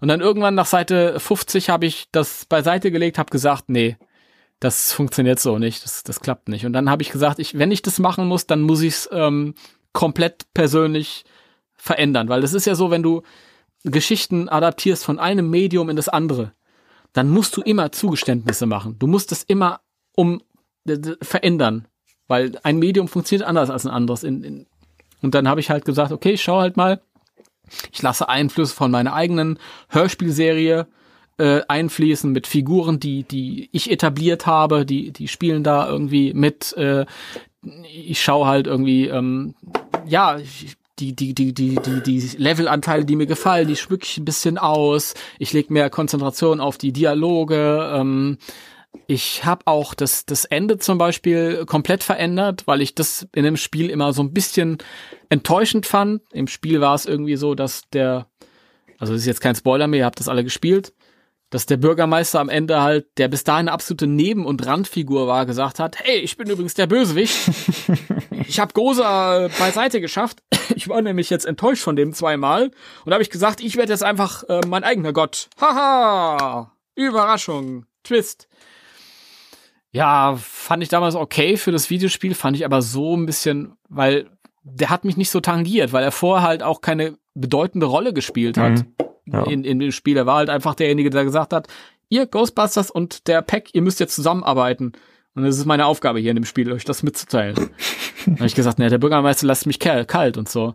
Dann habe ich halt mal geguckt, ähm, jetzt spoiler ich meine eigene Folge ein bisschen und es gibt diese Elissa-Figur, ähm, die halt die, die weibliche Hauptfigur halt ist, weil Dana, also die quasi die, Ste die Stelle von Dana einnimmt, weil Sigourney Weaver nicht gewonnen werden konnte für das Videospiel. Oder zu spät Ja gesagt hat oder so. Und dann gab es diese neue Figur, Elissa, diese Kuratorin von der Goza-Ausstellung im Museum und im Original gesprochen von Elissa Milano, da haben wir sie wieder. Ähm, und ähm, die Figur habe ich halt ein bisschen ausgeschmückt, weil ich halt auch immer schon der Meinung war, oh, ich will irgendwas mit, mit mein Fokus auf die weiblichen Figuren legen, so viel wie möglich. Auch weil ich eine Serie habe mit vier männlichen Hauptpersonen. Die dominieren ja eh schon alles. Mhm. Und dann bei jeder Gelegenheit möchte ich starke, coole, weibliche, das ist auch so ein Klischee mittlerweile, so diese starken Frauenfiguren, aber ich will da halt irgendwie meinen Fokus auf die, auf die Figur legen. Und ähm, dann habe ich auch in, in der deutschen Version des Videospiels hat die so ein total unscheinbares Mädchenstimmchen bekommen. Und ich habe aber eine mega geile Sprecherin bekommen. Äh, ähm, Kirsten Schumann heißt die. Und die klingt eins zu eins wie die deutsche Stimme von äh, Scully Ja. in äh, Akte X. Genau. Also für Franziska Pigula heißt die Sprecherin eigentlich, ist mittlerweile auch leider verschieden und die äh, äh, Kirsten, Kirsten Schumann klingt halt genauso. Und das ist halt so dieses etwas rauere, dunklere, aber durchaus weibliche halt irgendwie, was ich mir auch vorstellen könnte, wenn ich von einer ähm, Doktorin rede, von einer, ja, Mitte, Ende 30-Jährigen, die halt durch Charakter hat und Mhm. so, und das, das war sehr schön. Und die Figur habe ich dann äh, genommen als, also die hat natürlich über den, über die Folge so ein, so ein, so ein Techtelmechtel mit der Peter-Figur und am Ende ist dann sie aber die Strippenzieherin, weil ich dachte, das fand ich interessanter, weil das ist ja nicht irgendeine Nebenfigur, die auf einmal da quasi der Bösewicht ist. Und die hat das auch so geil gespielt. Das ist halt, da gibt's so ein Finale, also wenn ich jetzt sage, das klingt wieder so, so, ja, der, der ist der findet sein eigenes Zeug so toll, aber es geht halt wirklich um die Leistung von, von ihr und von den anderen und im Zusammenspiel halt so. Und es ist halt am Ende so, ein, so, ein, so eine Szene, wo sie dann halt irgendwie quasi diese, diese ganzen, die ganze Energie aufnimmt von dem, von den Mandalas, die dann zerstört wurden und so und ähm, sich dann selbst irgendwie zur Göttin wird halt und ähm, das hat die ganz toll gespielt. Das ist großartig. Mhm. Großartig und tragend Ja. und so. Und das ist halt auch, auch dieses, was ich vorhin erzählt habe, dass wir vier eigentlich keine Schauspieler sind. Ähm, und da habe ich immer, habe ich es immer mit Dan Aykroyd gehalten, der gesagt hat, umgebe dich immer mit Leuten, die besser sind als du selbst. Ja. Weil die heben dich mit hoch und die, das, das ges- gesamte Werk halt. Und wenn du solche geilen Stimmen hast, die so cool performen und so. Und deswegen, das ist auf jeden Fall einmal deswegen gefällt mir das total gut und dann wegen den verschiedenen Schauplätzen. Dann halt, da hat man halt, in der ersten Folge ist der Marshmallow Mann, da konnte ich, mittlerweile war ich halt auch tonal irgendwie so weit, dass ich halt ein bisschen mehr konnte und da konnte ich es krachen lassen irgendwie und das war so ein Zerstörungsvehikel. Dann in der Folge 52, da, da haben wir ähm, die, das mit der Spinnenhexe, das ich, fand ich faszinierend. Da haben wir auch so einen Rückblick in die 20er Jahre und dann später Ray und Egan, die dann gegen die Spinnenhexe antreten und das haben wir dann 53 war so ein kleiner Leerlauf, das war so ein bisschen Platzhalter, muss ich leider auch sagen. 54, da sind sie dann auf dieses Shandor Island, was ich als Level total geil fand und spannend und was ich auch so ein bisschen mehr erforschen konnte in der Serie und ja, also die, die, die haben mir Spaß gemacht auf jeden Fall. So, das war das eine. Ich laber dich hier, hier tot. Nee, alles gut. Ich hab, ich hab dich ja gefragt. Und dann, was ich, die Folgen, die ich auch toll finde, sind die Folgen, ähm, ja, die sieben hat mir schon gut gefallen, weil ich Raider so ein bisschen Hintergrund geben konnte. Mhm. Das ist die äh, Neuadaption von der ähm, Flügelpuma-Folge, nur ohne Flügelpuma. Da haben wir so ein bisschen den Fokus auf Ray und Elaine und denen so ein bisschen Hintergrund gegeben und so ein bisschen Rückblick auf die Kindheit von denen halt irgendwie. Sowas hat mir immer Spaß gemacht, wenn ich den Figuren so ein bisschen Background geben konnte. Du hast gesehen, wo kommen die her? Was haben die früher gemacht als Kinder oder als Studenten oder so? Und deswegen, die gefällt mir auch gut. Ähm, die Folge 10 gefällt mir gut, weil ich, das ist eine, eine Mädelsfolge mit Janine und Elaine. Da habe ich einen irren Spaß gehabt, das zu schreiben. Und ich habe einen irren Spaß gehabt, das äh, zu schneiden später, weil die beiden Mädels das auch so toll rübergebracht haben. und ähm, einfach mal die die Jungs außen vor lassen und einfach mal so eine, so eine Damenfolge machen. Ich hatte damals die Idee gehabt, als äh, ein Reboot-Film nur mit Frauen angekündigt wurde und alle so, äh, scheiße, Frauen sind Mist, bla bla bla bla. und ich habe mir gedacht, ja, aber ey, Janine war doch auch schon irgendwie als als Geistjägerin unterwegs und so. Jetzt mache ich hier im im im Rahmen meiner Serie eine, eine, eine Woman-Only-Folge. Bam.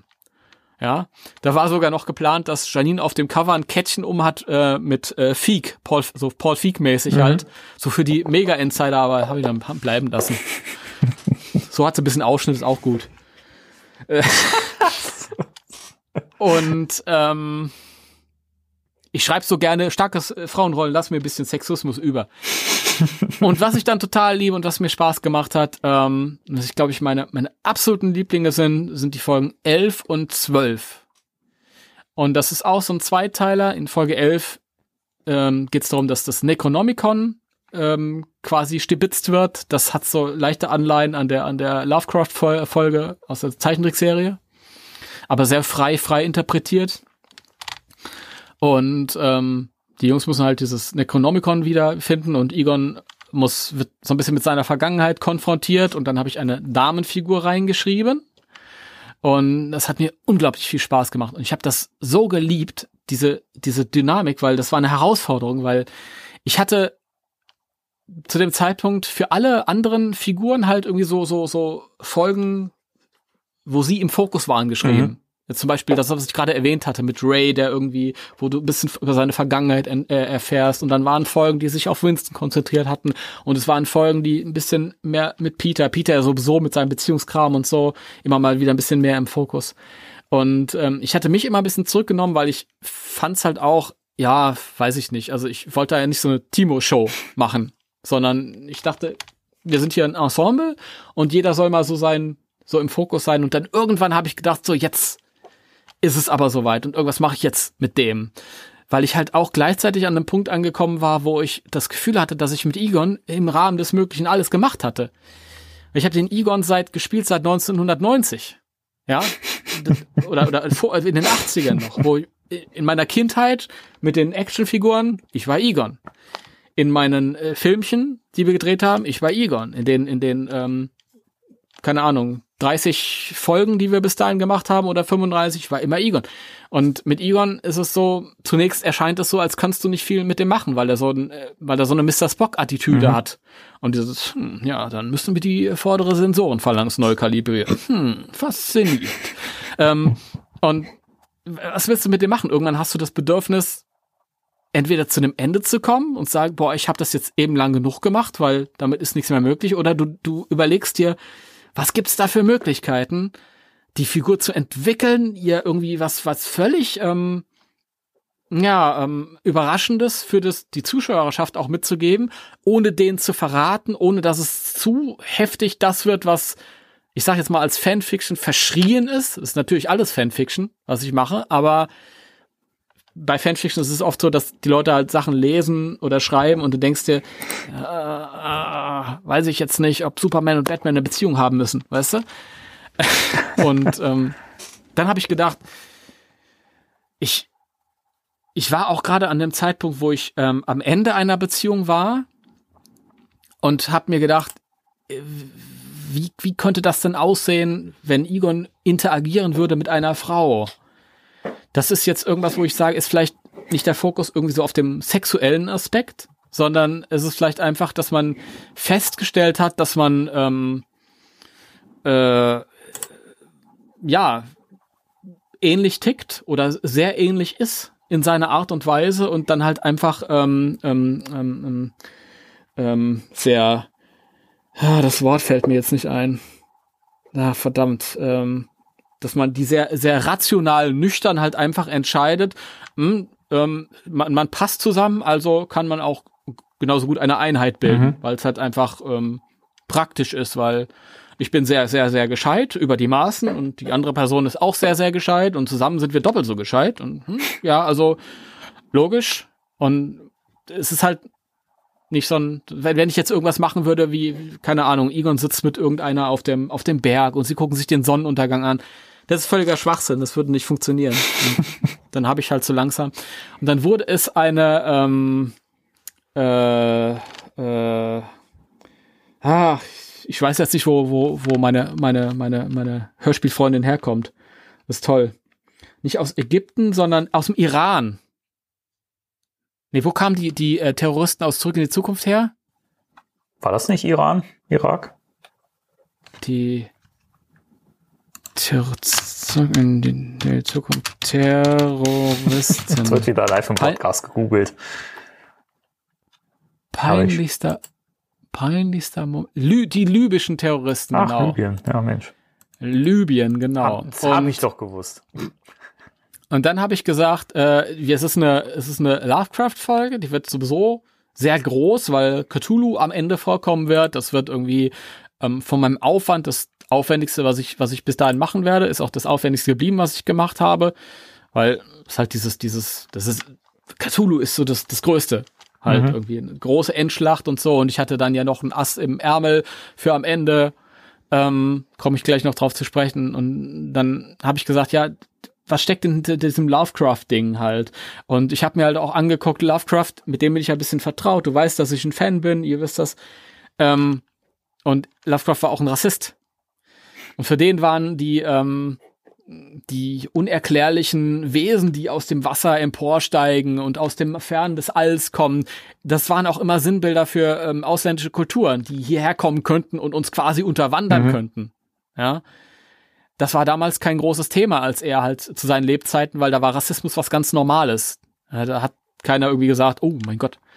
Und, ähm, und da habe ich mir gedacht, naja, wie, wie gehe ich denn mit der Situation so ein bisschen um? Was mache ich draus? Und habe ich gesagt, okay, dann ist die, die Frau, also die Partnerin, die, die, die Seelenverwandte, ich sag mal Seelenverwandte, weil das nicht so ein dämlicher Begriff ist wie Partnerin oder was weiß ich, von Ion, ist halt, die kommt halt aus einem ganz anderen Kulturkreis und gemeinsam überwinden sie dann diese Situation Mhm. mit Cthulhu und so. Und das war irgendwie so mein, mein Gedankengang dann halt. Und dann habe ich einen irrsinnigen Spaß gehabt, das irgendwie zu schreiben und wie die so nicht romantisch miteinander umgehen und wie, was das mit der Janine-Figur macht, auch im Nachhinein dann in den weiteren Folgen und so. Und ich muss dazu sagen, ich bin ein ausgesprochener Janine und Egon-Chipper. und das hat auch auf lange Sicht, ähm, also abwarten, ja, nicht irgendwie sagen, "Äh, aber Janine, ja. abwarten. Das ist alles schon geschrieben. It's written. Es wird geschrieben und es wird, während wir hier sprechen, auch schon anderweitig eingesprochen. Also da, da, kommen wir auch noch dazu. Denn wir wissen ja, wenn Aber- es nicht geschrieben steht, kann es nicht vollbracht werden. Ja, so sieht's nämlich mal aus. Ähm, ja, und das, das, da habe ich einen unglaublichen Spaß. Und da hatte ich, wie gesagt, ich hatte einen Spaß mit meiner Egon-Figur. Ich habe ihr diese Facette gegeben. Ähm, ich habe mich mit dem äh, Lovecraft slash Cthulhu-Mythos austoben können. Und ich habe halt, Spoiler, am Ende kam halt auch Dan Aykroyd vor. Ein ganz schöner Moment, wie ich finde. Ja. Super. Und also ich hatte wirklich an einem, ich war an einem Punkt angekommen, wo ich mich gefragt habe, wieso soll ich jetzt weitermachen? Ich kann das nicht toppen. Und es war halt so groß und episch und ähm, ich habe das dann aber weitererzählen müssen, weil die Geschichte mit Alchemy, das ist, die, so hieß diese, diese Person, dieser Charakter, den ich da entworfen hatte, da wurde ja noch ein Kapitel aufgeschlagen, das ich noch zu Ende erzählen oder weiter erzählen musste. Und zwar tauchte auf einmal dann in der Foundation, wo die halt irgendwie dann quasi dann mit drin steckt und zugehörig ist, tauchte ein kleines Mädchen auf und dann war halt in der in der Folge 11 war halt irgendwie das war so offenes Ende so nach dem Motto, wo kommt dieses Mädchen her? Was hat das zu bedeuten?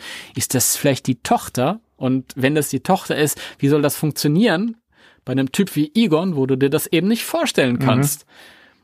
Und ähm, das habe ich dann in einem in der nächsten Geschichte, in der Folge 12, dann Hasi. Und das war eher so ein, so ein ruhigeres, familiäreres Kammer, ich will nicht sagen Kammerspiel, aber im Vergleich zu der Epic Folge 11 vor, war das halt etwas, da ging es halt um die, um die Charaktere, wie die gehen die mit der Situation um und so. Und jetzt Spoiler, es ist nicht die, die, ich sag jetzt mal, norm auf normalem Wege entstandene Tochter, aber es ist ein Nachfahre und so. Und ähm, ja, und ich, ich, ich, das, da bin ich auch mit mir mal zufrieden und ich bin mit den Folgen zufrieden und das sind so meine, meine Lieblinge. Ich mag die. Ich habe mir auch ein kleines Sample rausgesucht. zum Einspielen. Dann würde ich sagen, Folge. spielen wir das doch mal an der Stelle ein. Cthulhu ist uns weit überlegen. Aber da sein Erwachen unnatürlich herbeigeführt wurde, wollte er ihn mit Hilfe des Necronomicons zurück in den Schlaf schicken. Der Vorsitzende der Foundation versucht einen Weg zu finden. Für ihn haben wir das Buch geholt. Wer sagt euch denn, dass ihr ihm vertrauen könnt? Igen, das ist vielleicht irgendein Schwarzmagier, der sich mit dem Wälzer einen Spitzenplatz unter Kalulu erhofft. Sein Horizont ist klein. Er trägt das Herz am rechten Fleck. Du bist überheblich geworden, Alchemy. Vielleicht hat Winston recht. Ich kann dich nicht einschätzen. Ich würde für dich sterben. Ellie! Carlotta, geh. Carlotta? Sie ist das Mündel unseres Auftraggebers. Das Kind sah zunächst Winston, dann Egan an. Abu! Carlotta? Bereit dich, das ist eine Falle! Carlotta, zurück! Protonenstrahler, Winston. Verdammt! Ich werde ihn aufhalten. Vorsicht! Nette Party, Leute. Yay! Geht es euch gut? Habe ich mich verguckt? Oder hast du gerade eine von Dan Aykroyds Wodkaflaschen auf unseren Freund geworfen? Ein kleines Souvenir von unterwegs. Ich fand's blöd, dass wohl jeder außer mir in letzter Zeit auf mein großes Idol getroffen ist. Und ich habe mir zumindest ein Fläschchen für den Nachtschrank gegönnt. Jetzt brauchst du noch eine. Und ich hatte gerade nichts anderes griffbereit. Hm, der hochkonzentrierte Alkohol muss sein Nervensystem zerfressen haben. Buchstäblich. Ja, die filtern das Zeug durch echt geheimnisvolle Bergkristalle. Woher wusstest du, wo wir sind? Ich habe mein PKE-Gerät auf Winstons endoplasmische Frequenz kalibriert. Siehst du Winston? Gut, was? Kein Kommentar. Hey, Ellie! Ray, das Übergewicht unterstreicht deine liebe Art. Danke. Hallo. Oha! Hi! Hallo! Ein Kind!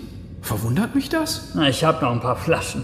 Wenn du möchtest, gebe ich dir eine. Das ist aber ein Zufall. Tarek, wir müssen gehen. Wir brauchen das Buch nach wie vor. Habibi, bring dich in Sicherheit. Wir kümmern uns darum. Ja, und das ist jetzt eine Szene gewesen, wo Egon zum ersten Mal auf dieses Mädchen trifft und ich fand's lustig, weil ich hab halt gehofft, dass es mir einigermaßen geklappt ist, also gelungen ist, das zu schreiben und ähm, trotzdem haben einige halt gedacht, okay, ja, kann ich mir schwer vorstellen bei ihm und deswegen finde ich es lustig, dass der neue Film jetzt einen ähnlichen Ansatz hat und weißt du, die Figur, von der man am wenigsten erwartet, dass da irgendwie mal Nachkommenschaft kommt und so ist Egon. Mhm. Und Deswegen ist es natürlich eine besondere ähm, kreative Herausforderung für diejenigen, die dann Geschichten erzählen, gerade damit was zu machen, weil von Winston erwartest du am ehesten noch, dass der irgendwann mal irgendwie sich quasi zur Ruhe setzt und Familienvater wird und so und ja, so war das. So ist So das. war das gewesen. So war das gewesen, ja. So steht es geschrieben. So steht es geschrieben. Soll ich dir mal sagen, was meine Lieblingsfolgen sind? Ja. Bist doch be bestimmt total gespannt drauf. Ich bin total gespannt, weil wir das vorher nicht be- besprochen haben. Also wie gesagt, der besagte Fünfteiler, da hast du mir jetzt natürlich ein bisschen den Wind aus den Segeln genommen mit. Äh, den, ähm, das ist auch so ein Ding, die Folgen höre ich mir immer wieder gerne an.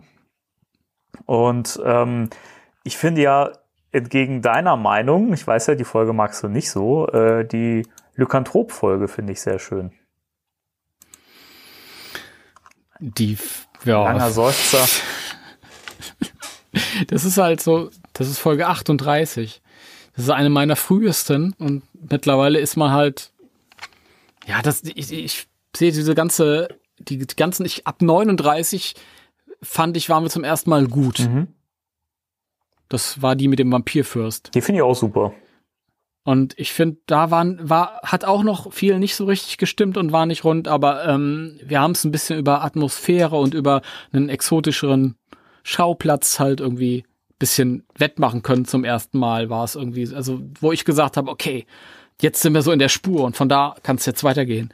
Und 38 war noch so ein, das war noch irgendwie so diese, diese frühen Testfolgen irgendwie, wo man noch versucht hat, die Spur zu finden. Und ich finde die Geschichten, die, die ist kurz und knapp. Ich finde es auch ein bisschen generisch. Und was mir gefallen hat damals, das war ähm, die äh, Verfolgungsjagd mit dem Werwolf. Ähm, das war das, was ich bis zu dem Zeitpunkt das Aufwendigste, was ich gemacht hatte. Vorher hatte ich noch nichts Aufwendiges gemacht. Ich glaube, das war damals mit ähm, oh, schlag mich tot, mit sieben, sieben Spuren oder so. Wow. Glaube ich. Das ist damals richtig, richtig viel gewesen. ähm, zu dem Zeitpunkt. Und ähm, zum Vergleich, ich glaube, die der Kampf gegen Cthulhu in Folge 11, das waren äh, 45 Spuren oder so. Es ist ein Unterschied. Ja. Aber ja, war damals halt auch schon. Das hat Spaß gemacht auch mit dem mit dem. Oder was ich das was ich halt am tollsten finde an der Folge ist das Cover, das René gezeichnet hat mit dem Ecto 1 drauf von dem Wolf, der oben drauf Ja, das sitzt und so. Das, das ist bis heute auch eins meiner liebsten Cover. Auch als wir ähm, vor zwei Jahren haben wir so ein, so ein kleines Buch, Büchlein rausgegeben zur Hörspielserie, wo so ein bisschen Hintergrund drin steht. Da hatten wir das auch als, als Titelbild, weil ich nach wie vor, das ist, das fand ich immer so schade, weil darüber möchte ich vielleicht auch mal ein bisschen reden, bevor wir gleich zum Schluss kommen. Die, die Cover, die der René gezeichnet hat, sind so genial und die waren der Serie zu dem Zeitpunkt, wo die Cover halt entstanden sind, so weit voraus. Wir haben da halt einfach irgendwie losgelegt mit unseren SingStar-Mikros und Kassettenrekordern und ich bin noch zu jedem hingefahren habe die Leute dort aufgenommen. Der eine hat im Wohnzimmer gesessen, es war heilig, der andere hat im Sch- Schlafzimmer gesessen, es war klang wieder ganz anders und so und es war sehr, sehr amateurig und dann hat er diese geilen, professionellen, super genialen Illustrationen angefertigt. Bom, bom, bom, bom, bom, bom. Und das war immer so ein bisschen die, die Tragik, ähm, denn just zu dem Zeitpunkt, wo wir dann so eine Steigerung gemacht haben zum ersten Mal, das war so Anfang der 40er Folgen, wo, und dann wurden wir permanent besser und immer besser. Ich kann das so in, in, in, in Epochen halt irgendwie. Anfang der 40er war so die erste Steigerung. Und dann halt ähm, zu den 50ern hin wieder mit dem Fünfteiler. Und jetzt sind wir nochmal woanders. Aber die, ähm, dann hat er aufgehört halt. Da hat er gesagt, oh, das ist jetzt was, was ich jetzt eine Weile gemacht habe und ähm, das kostet mich auch jedes Mal richtig viel kreative Energie und Zeit und das musst du auch verstehen. Da musst du sagen, okay, klar, also vielen Dank. Ich verbeuge dich für die äh, 12 oder 13 Cover, die du bis jetzt gemacht hast. Und aber es ist so schade, dass die Serie, als, als die richtig gut wurde, er dann halt aufgehört hat. Und ähm, wir hatten danach wechselnde Zeichner, einmal der äh, äh, Sami äh, Amar, Sami Haji Amar, Shah, Künstlername, der ähm, auch sehr schöne Sachen gemacht hat und ähm, äh, Vanessa Hamel ist eine Illustratorin gewesen und äh, meine Freundin hat ein paar Sachen gezeichnet, ähm, die ich toll finde natürlich. Ich habe mich selbst auch mal ausprobiert, das war am schlimmsten. Darf ich wissen, welches das war? Äh, ich weiß gar nicht, sind die schon raus? Ich- Die sind, die kommen noch. Ach so, oh, da bin ich gespannt. Die kommen noch, ja. Ähm, aber das sind alles, alles schön gezeichnete Cover gewesen. Und das sind auch wirklich tolle Leute, die das gemacht haben.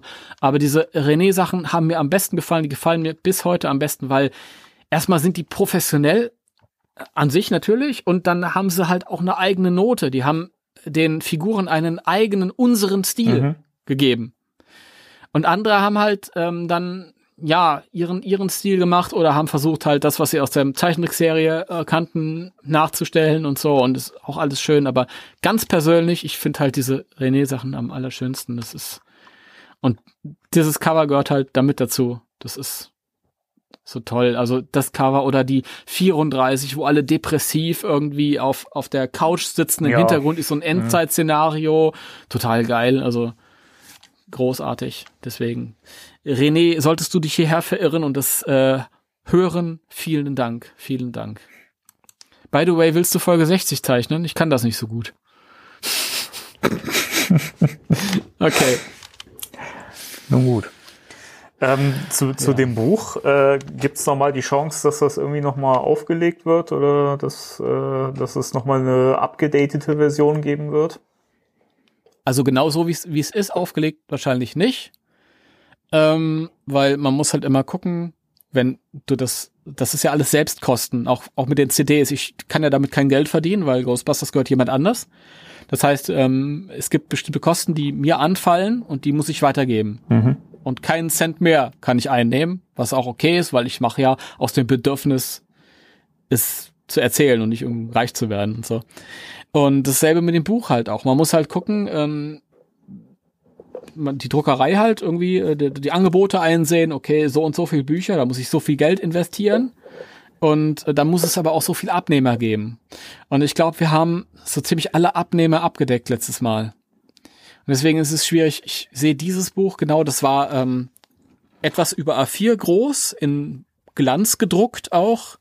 Und es hat halt auch ein bisschen was gekostet. Ich weiß nicht mehr, was es damals gekostet hat, aber schon ein bisschen was mehr. Und ähm, es ist natürlich jetzt auch schon wieder überholt, weil es eine fortlaufende Serie ist. Es gibt die eine Chance, dass wenn die Serie dann halt irgendwie an einen, entweder an einen Endpunkt kommt oder an einem kompletteren Punkt, als sie damals war, dass man dann halt irgendwie nochmal vielleicht irgendwie ein Taschenbuch oder sowas auflegen würde, was, wo wirklich der Fokus weniger auf den äh, Illustrationen ist, sondern mehr auf der Information halt irgendwie, weil das ist, wäre dann auch im Druck nicht so teuer. Das gibt's höchstens. Das, also da wären natürlich dann auch Bilder drin, aber es wäre nicht so großformatig und so. Das, das Buch ist leider, glaube ich, weg. Bin ein bisschen traurig. Du darfst mal, darfst mal reingucken in, in mein verbliebenes Exemplar. Das ist ja nett, danke. Das habe ich auch sogar schon ausgepackt. Da habe ich die Klarsichthülle abgemacht. Was? Habe ich nämlich damals, ja, habe ich nämlich damals äh, auch verschweißt kommen lassen. Der war jedes Buch verschweißt. Das wollte ich so professionell wie nur möglich. ja. Sehr schön. Ja. Nun gut, gibt's gibt's noch was, was du loswerden magst? Irgendwas äh, Spezielles, was du Ja. noch mal hervorheben magst? Ja, ein, eine Sache noch. Und zwar, ähm, ich möchte nochmal ausführlichst mich bedanken bei meinen allerliebsten, dem Björn, Dennis, René, Bianca, ähm, dem Jens, der Louis spricht, ähm, äh, der Laura, die Elaine spricht, ähm, und all den anderen, die öfter aufgetreten sind oder auch nur einmalig oder wir haben über 200 250 Stimmen mittlerweile kann man auf der auf der Seite alles nachzählen und zusammenzählen. Das sind so viele Leute, ohne die kannst du was nicht machen. Und ähm, bei denen würde ich mich bedanken, weil ohne euch wäre es nicht möglich. Und ähm, vor allem dann auch bei der Zuhörerschaft, die für mich immer so ein so ein nebulöses gesichtsloses Etwas ist, weil du siehst halt Downloadzahlen, aber du weißt nicht, wer hört sich das an Mhm. und interessieren sich Leute dafür und dann geht man irgendwie raus an Stände und es kommen Menschen auf einen zu und sagen, boah, äh, ich, ich finde das so toll, eure Serie und ähm, die, die schönsten Sachen sind dann die, die ähm, sich besser auskennen, die Leute, die sich besser auskennen als du dir selbst, wenn die sagen, ja, in Folge so und so ist das und das passiert, aber in Folge so und so wird gar nicht drauf eingegangen, was ist denn da los? Und ich sag mir dann entweder, okay, okay da kommt später noch eine Antwort drauf oder tut mir leid, da kann ich jetzt Mhm. auch nichts zu sagen. Und es ist schön, wenn du merkst halt, da gibt's wirklich Leute, die sich mit dem, was du voller Leidenschaft machst, auseinandersetzen und, und da auch Freude dran haben. Und sogar über den Tellerrand hi- hinaus. Halt nicht nur Ghostbusters-Fans, das ist nämlich das Kuriose. In dem Ghostbusters-Fandom sind es gar nicht so viele Leute, die das hören, habe ich so den Eindruck. Sondern es sind auch ganz viele von außerhalb, die sagen, ähm, zum Beispiel, ich, ja, ich habe die, die Serie gesehen oder die Filme gesehen, waren ganz nett, aber das war's dann auch. Aber die Hörspiele höre ich regelmäßig und es gab auch schon Leute, die gesagt haben, ihr seid für mich die Ghostbusters. Und das ist das Schönste der Gefühle. Was Besseres gibt's nicht. Und dann weißt du auch genau, oh, jetzt deswegen habe ich das 15 Jahre lang gemacht. und dann hast du direkt auch ähm, schon wieder so ein bisschen Antrieb, um das über Folge 60 hinaus weiter zu schreiben und äh, zu verbrechen.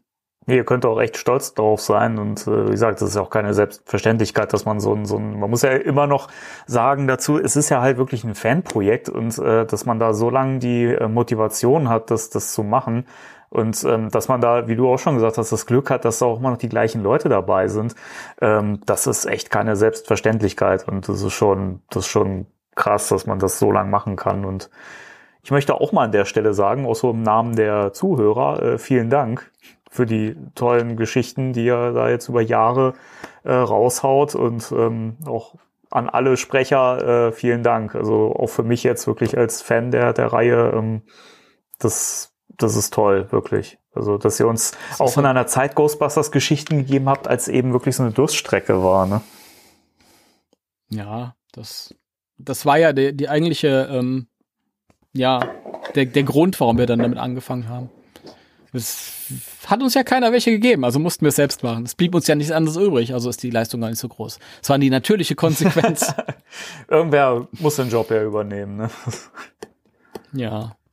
Nee, es ist aber auch schön. Also ich wirklich aus einem Drang heraus, ich konnte es mir nicht aussuchen, dass ich das so lange gemacht habe, weil die Muse hat mich getreten. Das kann man sich nicht aussuchen. Du kennst das sicher auch als jemand, der auch kreativ ist. Wenn man auf einmal so, ein, so, ein, so eine Energie hat, so eine kreative und einen Gedanken und dann muss man sich hinsetzen und muss anfangen, das ja, zu tun. allerdings. Ja. was bleibt dir anders übrig, wenn, wenn das nicht aufhört? Dann machst du es halt weiter und weiter und weiter. Und bei dir ist es halt keine, also da ist es halt nichts Besonderes. Okay, ich weiß halt, ich habe diesen Drang, ich habe diesen, ich bin da diese kleine Ghostbuster-Autist, ähm, aber so viele andere Leute sind es halt nicht und es sind deine Freunde und die unterstützen Mhm. dich und das sind halt Gold wert. Also ich kann die Stimme verstellen, wie ich will, eine Janine krieg ich nicht hin, ja, also so ist es nun mal. Ich hätte es aber gern, Okay. gern mal gehört. Nee, das, dann höre ich mir lieber unsere Bianca weiter an, die macht das besser als ich. das und, schla und schlagfertiger. Das ist mittlerweile so viel von ihr in der Rolle. Gut, ähm, jetzt bin ich aber auserzählt. Sehr gut. Er hat sich leer erzählt, der Timo. Ich habe mich leer erzählt, ja. Ja, ich danke dir, dass du Gast warst in meinem Podcast. Gern, ich komme gerne wieder. Geil. Es hat mir viel Spaß Wer ist gemacht. in der nächsten Episode? Da reden wir vielleicht über Blackout. Du, ähm, du musst mich einfach mit Ghostbusters ködern, dann komme ich Also zurück. ist geil. Dann machen, ich- wie wär's, wenn wir einen regelmäßigen Ghostbusters Podcast zusammen machen, Timo? Ja, ich bin Dauergast. Riesenidee. Ja. Äh, ja, ähm, vielen Dank nochmal äh, für die Einblicke und ähm, vielleicht schließen wir irgendwann nochmal an an das Thema. Ja. Ja. Vielleicht. Vielleicht. Ich kann ja, ich kann ja regelmäßig, wenn ich neue Folgen raushaue, kann ich ja mal ein paar Wörter dazu sagen. Dann. Ja, ich frage mich sowieso, warum wir das eigentlich nicht mal aktiver in die Podcasts mit einbinden, dass wir auch mal äh, die Hörs Hörspielfolgen ein bisschen promoten. Ich habe das nie gemacht, weil ich eben denke, oh, okay, das ist jetzt mein Ding, da muss ich jetzt nicht irgendwie da noch großartig. Aber so eine Fußnote, wenn ich mal eine Folge raushaue, kann man ja reinbringen in die, in die News mit. oder so. Wir sind ja der äh, Ghostbusters Deutschland Podcast, von daher finde ich das vollkommen legitim, dass auch mal Dinge äh, beworben werden, die die Seite betreffen. Ja. Ja, das stimmt. Siehste. Dann machen wir das doch. Gut. Okay. Nun gut, dann vielen Dank an die Zuhörer fürs äh, fleißige Zuhören und Ja. äh, vergesst nicht, uns zu liken, zu teilen und zu verbreiten. Ja. Ja, ja, Ah, ja. ja. Macht das alles, macht das alles. Wir verabschieden uns und äh, hängen noch einen Soundfile, Soundschnipsel aus einer Folge hinten Genau, dran. ein kleines Schnipp Schnipselchen, falls ihr die Hörspiele noch nicht gehört habt, damit ihr Lust kriegt. Genau. Dann, Damit ihr Lust Genau. kriegt. dann würde ich sagen, drei, zwei, eins, tschüss. Tschüss. Hat einer von euch einen Plan? Gestern haben wir nicht besonders gut neben dem Werwolf ausgesehen. Soll das ein Witz sein? Hast du dir mal angeguckt, wie hässlich das Vieh ist? Wir müssen den Lykanthropen untersuchen, bevor wir zu einem sinnvollen Vorschlag kommen können. Wow, was ist denn jetzt los? Ein dumpfer Schlag traf Ecto 1. Der Werwolf war aus dem Nichts gekommen und auf das Dach gesprungen. Winston versuchte, die Kontrolle über das Auto zu bewahren, während von außen scheppernde, zersplitternde Geräusche kamen. Der Lykanthrop wütete zwischen den technischen Instrumenten und Tanks, die auf dem Auto befestigt waren. Dann, plötzlich, saß er auf der Motorhaube und sah die Geisterjäger mit teuflischen Augen an. Ah! Oh Scheiße, wir brauchen die Strahler.